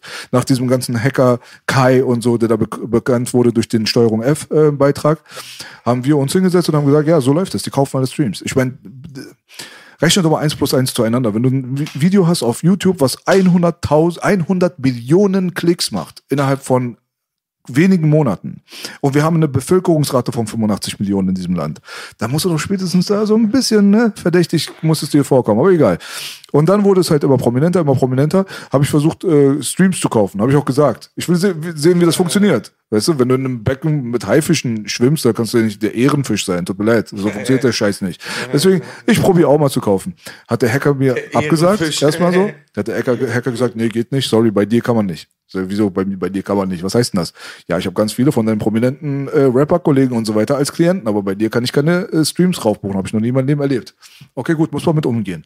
Dann der, Warum nicht? Was? Hab ich, weiß ich bis heute nicht. Ich war auch eine Zeit lang so generell Shadowband, so quasi. Auf YouTube zum Beispiel, wenn ein Video mit mir rauskam, äh, wurde es den Leuten nicht gezeigt, aber hast du meinen Namen aus dem Titel rausgenommen, hat es eine Million Klicks in einen Tag gemacht. Äh, nicht an einem Tag, sondern in, in ein paar Tagen. Ja, gut, dass die so, Plattformen weißt du? dich nicht mögen, äh, wegen deiner politischen Meinung, das äh, sei so. dahingestellt, aber dass jetzt sogar die, dass du äh, politisch zu auffällig bist für die Hacker und Klickverkäufer. Mhm. Das ist ja schon, das Applaus muss man erstmal schaffen. Ne? Das muss man erstmal schaffen. Und das war halt so vor zwei Jahren ungefähr. Jetzt habe ich vor kurzem einen neuen Versuch äh, unternommen. So dachte jetzt ist ein bisschen Zeit vergangen und so. Ich habe ein bisschen auch die Finger stillgehalten und so in letzter Zeit. Da ist halt so ein Dude auf mich zugekommen und ey, Instagram-Follower und so, voll günstig und so, ja, ja, wie viel denn? Ja, 5K, 10 Euro und so. Ich so, okay, alles klar, mach mal voll, Bruder. So, weißt du? Und das Ding ist, ich hatte neun Monate in Shadowban auf Instagram. Wirklich kein einziger Follower dazugekommen. Es waren 14,9 1000 Follower. Innerhalb von neun Monaten hat sich nichts getan. Und man konnte mich nicht finden, mit dem Namen eingeben und nichts, gar nichts, ja, so Katastrophe. Und während dieser Zeit dachte ich mir so, hey, aber meine, diese Engagement-Rate ist aber ziemlich hoch. Ich habe 15.000 Abonnenten und ich habe im Durchschnitt 10, 11, 12.000 Zugriffe auf meine Story. Mhm. So, weißt du, was ich meine so? Und cool. es gibt halt so Leute aus dieser Rap-Szene, die haben 1% Engagement-Rate, muss man sich immer vorstellen, aber ist ja auch egal. Es war ziemlich hoch und da dachte ich mir, Alter, ey, die, die wollen mich hier ficken, so, weil die Leute sind voll interessiert an mir und normalerweise würde das ja wachsen. So, dachte ich mir, Alter, da kaufe ich mir ein paar. Wobei so. es ja durch Stories nicht gut wachsen kann. Ne? Ich denke, also Stories werden ja nur denen, die schon Follower sind, Siehst du? vorgeschlagen. Aber die sind halt interessiert. Die Leute, ja. die da sind, sind voll interessiert. Von ja, aber, 15 aber das kannst du nicht vorschlagen, ne? oder? Das ist es. Ja. Ich hatte davon nichts. Das war mein Problem. So. Und die Leute gucken ja trotzdem nur auf die Followerzahl. So, 15.000, okay, der ist nichts. Ja? So, deswegen habe ich dem Dude gesagt, okay, mach mal voll. Hat er mir erstmal 30 draufgepackt, dann waren es 30, dann waren es 50, habe ich noch mehr. Habe ich gesagt, so 80 ist okay. Weil, wenn ich jetzt ein Bild poste, zum Beispiel, habe ich bei anderen Leuten geguckt, mhm. wie bei ihm, der 80.000 organische gehabt hat, der hat aber weniger Story-Zugriffe als ich. Und wenn er ein Bild postet auf im Feed, hat er weniger Likes als ich, mit 15.000. Ganz komisch, eine okay. Zeit lang hatte ich 4.000 Bilder. So, das Ding ist jetzt, habe ich mir auf 80.000 hochgepusht den Account, ja, auf billig. Und äh, wenn die Leute jetzt gucken, habe ich aber trotzdem im Durchschnitt so zweieinhalb, dreieinhalbtausend Views auf dem Foto, was ich poste, was für jemanden mit 80.000 normal ist eigentlich normalerweise. Aber ich habe eigentlich nur 15 echte. Mhm. So, deswegen für mich war das lustig und interessant, weil jetzt, wenn ich Leute anschreibe, zum Beispiel, schreiben die mir eher zurück. Das ist genauso wie wo ich mir einen Mercedes gekauft habe und aus dem Mercedes jetzt ausgestiegen bin mit fette AMG-Felgen. Auf einmal bin ich wer. Aber vorher, wenn ich aus dem VW ausgestiegen bin, zu einem Business-Meeting oder so, oder man trifft mal Leute, Manager oder keine Ahnung was, du kommst aus so, so einem Familiengolf raus, ja, da gucken die so erstmal, okay, alles klar. Du wirst heutzutage bemessen an deinen Follower, Safe, safe. an deiner Uhr, an deinem Auto. Das ist das moderne Statussymbol, ja. Der blaue Haken, über den wir schon gesprochen haben. Deswegen wollen alle haben, die, die Followerzahl, klar. Zum Abschluss von meiner Seite aus, was diese Story angeht, man ist heutzutage was, wenn man was hat. Man ist heutzutage nicht was, weil man was kann oder weil man was ist. Hast du was, bist ist, du was? Das ist wirklich meiner Meinung nach, das nichts, ist wirklich, das ist nicht cool. Das ist wirklich nicht cool und äh, da müssen die Leute halt mal gucken so, was interessiert dich, ob ich einen Mercedes fahre oder nicht. Ich bin genau der gleiche Typ, der vor einem halben Jahr noch einen, äh, einen VW gefahren hat. Ich bin immer noch derselbe Typ, typ so. Weißt du, was interessiert dich, ob ich 80.000 Follower habe, 15.000 oder 8 Millionen? Was interessiert dich das? Bist du jemand, der Martin Luther King mäßig irgendwie sagt, weißt du was, was der Mann damals gesagt hat, bewerte die Leute nach dem Content ihres Charakters. Ist das wichtiger oder nach der Hautfarbe bewertet zu werden? Ist es wichtiger, danach bewertet zu werden, ob du was drauf hast, ob du was leisten kannst oder nach dem, wie viele Follower du hast und welchen Autoschlüssel du bei dir hast? Das muss sich jeder draußen mal fragen. Das kann ich auf jeden Fall so unterschreiben. Gute Botschaft. Niklas, ähm, zum Abschluss. Ja, wir sind jetzt ganz gut dabei. Äh, So ein paar Minuten haben wir noch. Kannst du den Leuten noch mal so ein paar Tipps geben, weil ich gesehen habe auf deinem YouTube-Kanal, dass du sehr organisierter Mensch bist. Du hast so eine ähm, App auch gehighlightet, die dir auch hilft, deinen Alltag zu organisieren dann quasi und so weiter. Äh, immer geordnete Gedanken. Du bist, äh, stehst mitten im Leben und so weiter. Für die Leute da draußen, wir sind in wirtschaftlich gesehen schwierigen Zeiten. Leute suchen so gerade ihre Nischen und gucken Existenzängste ohne Ende. Gibt es da irgendwas, äh, wo du den Leuten was mitgeben könntest? Ah, das ist natürlich eine sehr allgemeine Frage. Ne? Da kann man äh, bei allen möglichen Dingen anfangen. Ähm, ist die Frage, ob es jetzt eher um äh, allgemeinen Karriere äh, Rat geht oder um so diese Selbstoptimierung, Produktivität. Ja, das ist ja so eine riesen Bubble, wo man ganz viel machen kann. Äh, da gibt's ganz gute Sachen. Also ich habe äh, auf meinem Kanal mal ein Video gemacht über dieses Buch Atomic Habits von James Clear. Da bin ich großer Fan von. Und der zeigt so ein bisschen auf, wie man quasi, wie es gar nicht so darum geht, äh, nur um die großen Projekte und zu sagen, ich reiß mir zusammen und äh, sprinte wochenlang und äh, lerne irgendwas Neues, sondern äh, diese täglichen kleinen Routinen, diese kleinen Dinge, eine halbe Stunde hier, eine halbe Stunde da. Zum Beispiel, ich habe gerade ein Video zum Sprachenlernen gemacht. Wenn ich sage, ich setze mich jeden Tag hin, 20 Minuten lerne eine Sprache, ein paar Jahre später plötzlich kann ich eine neue Sprache, ja. Und äh, da, äh, das kann ich, das kann ich nur raten, dass man also versucht, so diese, diese täglichen äh, kleinen Effizienzen auch rauszuholen. Nicht nur sind die großen Ziele, sondern diese kleinen 1% Änderungen. Ja, da gibt's dann irgendwie so Rechnungen, wenn man sich jeden Tag um 1% verbessert, dann ist man irgendwie, ich weiß es nicht genau, Zahl 37 mal so gut oder so nach einem Jahr. Und äh, es ist, äh, ja, gibt's gibt's ganz viel zu. Äh, wenn du einen Produktivitätstipp haben, Tipp haben willst, vielleicht, dann würde ich sagen, ähm, äh, die App, glaube ich, worauf du angespielt hast, äh, keine To-Do-Listen führen, sondern Kalender, ich immer. sondern Kalender benutzen. Also äh, es gibt so diese, manche Leute versuchen sich zu organisieren, indem sie eine Liste haben mit allen Sachen, die sie machen müssen, so Prioritäten. Und da gibt es manchmal das Problem, dass die Liste immer weiter wächst, weil man mehr Sachen raufschreibt, als man tatsächlich hinkriegt. Und irgendwann ist die To-Do-Liste gar nichts mehr wert, weil irgendwie ganz viele Sachen, die ich schon seit Monaten machen will, aber dann halte ich mich gar nicht dran. Stattdessen ein Kalender, einfach Google Kalender oder iPhone Kalender oder so, und da in den Kalender schreiben, morgen um 15 Uhr arbeite ich zwei Stunden lang an dem und dem Projekt. Und das ist deine To-Do-List. Mache ich immer manuell mit. Ich hole Kein mir Bock. jedes Jahr immer diese normalen Kalender. 2022 und dann schreibe ich mal voll. Der macht das noch mit Kalligrafie auf so einem Ah, sehr schön. Aus Ja, so einem das ist was Papier, Haptisches. ja. Manche Sachen, die Oldschool. machst du nie. Ich schreibe immer, der Frau treu bleiben, kriege ich nie hin. Hm, ja, siehst du. Aber äh, das ist Theorie und Praxis, ne? Sind zwei Paar Schuhe. Aber äh, tatsächlich, sowohl in der Theorie als auch in der Praxis, äh, ist gezeigt, dass dieses Timeboxing sehr, sehr gut funktioniert. Genau, also äh, es ist auf jeden Fall ganz erstaunlich. Äh, man muss sich auch nicht überoptimieren, aber es ist ganz cool. Äh, ich habe das selbst beobachtet, was es so diese kleinen täglichen Gewohnheiten, was man da teilweise aus sich rausholen kann. Das kann ich auf jeden Fall jedem empfehlen. Und ansonsten, ja, muss man ja gucken. Äh, Also jeder hat da seinen eigenen Weg und seine eigene Herausforderung zu beschreiten. Ähm, ich glaube, dass dieses Reskilling, worüber wir am Anfang gesprochen haben, was wir jetzt bei Master School machen, das ist ziemlich cool und ich glaube, das wird immer mehr noch äh, äh, zu einem Thema. Dass Leute sagen, ey, ich will noch mal was ganz Neues machen und ich will mich noch mal völlig neu neuen Herausforderungen stellen. Ich werde noch mal, äh, sagen wir jetzt Data Analyst, Webentwickler oder so. Und äh, das wird immer mehr kommen und auch immer mehr notwendig sein und da am Ball zu bleiben, denn äh, wenn wir rausgucken, alle Busfahrer, alle Taxifahrer, alle Supermarktverkäufer werden irgendwann ihren Job verlieren. Ja, Da war wieder, wieder, wie wir es vorhin gesagt haben, es ist nicht die Frage, ob der technische Fortschritt kommt, sondern äh, wann und wie schnell. Aber äh, natürlich wird das passieren. Natürlich werden äh, ganz, ganz viele Berufe, die es heute gibt, wegrationalisiert werden. Und ich glaube, dass da irgendwann äh, manche Leute von diesem Fortschritt überrascht sein werden und äh, überrumpelt. Mhm. Und äh, deswegen so früh wie möglich anzufangen, äh, sich neu zu schulen, ob das jetzt Programmieren lernen ist oder sonst irgendwas Cooles, was man irgendwie äh, in diesen ganzen modernen Online-Jobs machen kann oder ob man anfängt, äh, ich weiß nicht, TikTok zu machen oder Musik zu produzieren oder auf jeden Fall sich neue Standbeine zu suchen. Das wird, glaube ich, immer mehr relevant, verschiedene Standbeine zu haben, so Portfolio-Karrieren zu haben. Das kann ich also jedem nur raten. Cool. Äh, wie, hieß, wie heißt du mal dein neuer Arbeitgeber? Mein neuer Arbeitgeber heißt Master School. Master School. Okay, gibt es verschiedene, einen speziellen Fachbereich oder ist es breit gefächert? Das ist äh, im Moment auf IT fokussiert, aber langfristig werden wir auch ganz andere Sachen machen. Okay, cool. Also Leute, checkt das auf jeden Fall ab. Ja, ähm, folgt Niklas äh, auf Facebook. Auf Facebook vor allem, genau. Ich habe ja. sogar eine Facebook-Seite mal erstellt. Jetzt wollte ich wissen, ob du noch einen Facebook-Account hast. Ich habe immer... Das wäre mal spannend. Oder ist der jetzt auch gesperrt? Naja, Facebook, Instagram, WhatsApp ist ja eh alles Meta. Ja. Ähm, ich habe einen Facebook-Account privat. Ich bin auch eher noch so Facebook, äh, was meinen Freundeskreis angeht. Äh, selbst Instagram habe ich hauptsächlich für dieses Influencer-Ding erstellt. Also meine Freunde und so sind alle noch eher auf Facebook unterwegs gewesen. Jetzt Instagram ist ja inzwischen nur ein bisschen das Angesagtere. Jetzt ist es sogar TikTok und dann Snapchat war eine Weile sehr angesagt und so. Aber ich habe auch eine Facebook-Seite für einen YouTube-Kanal mal erstellt, aber das, da geht nichts. Also, also meine Zielgruppe ist äh, schon nicht, nicht mehr so wirklich auf Facebook unterwegs, muss man sagen. Das ist in Deutschland äh, ja dann doch schon ein bisschen was für alte Leute inzwischen. Ne? Ja. ja. Facebook habe ich mal gehört, es wird im Durchschnitt von 35-Jährigen genutzt. Stimmt das ungefähr? Ja, sage ich ja, alte Leute. Ah, ja. Gut, Niklas, dann äh, danken wir dir auf jeden Fall, dass du da gewesen warst. Äh, die Leute, die interessiert sind an deiner Person, die können ganz viel Material von dir finden auf deinem eigenen YouTube-Kanal, den ihr auf jeden Fall natürlich nach wie vor abonnieren und äh, teilen sollt.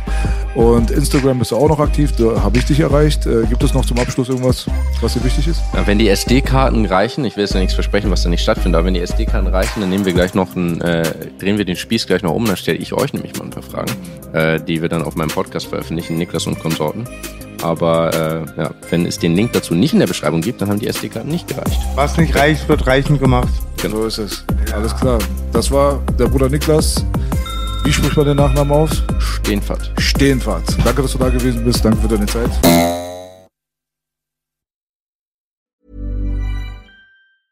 Hey, it's Paige DeSorbo from Giggly Squad. High quality fashion without the price tag. Say hello to Quince.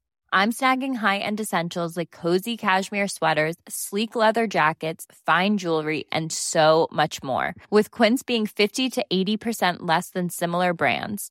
And they partner with factories that prioritize safe, ethical, and responsible manufacturing. I love that. Luxury quality within reach. Go to quince.com slash style to get free shipping and 365 day returns on your next order. Quince.com slash style.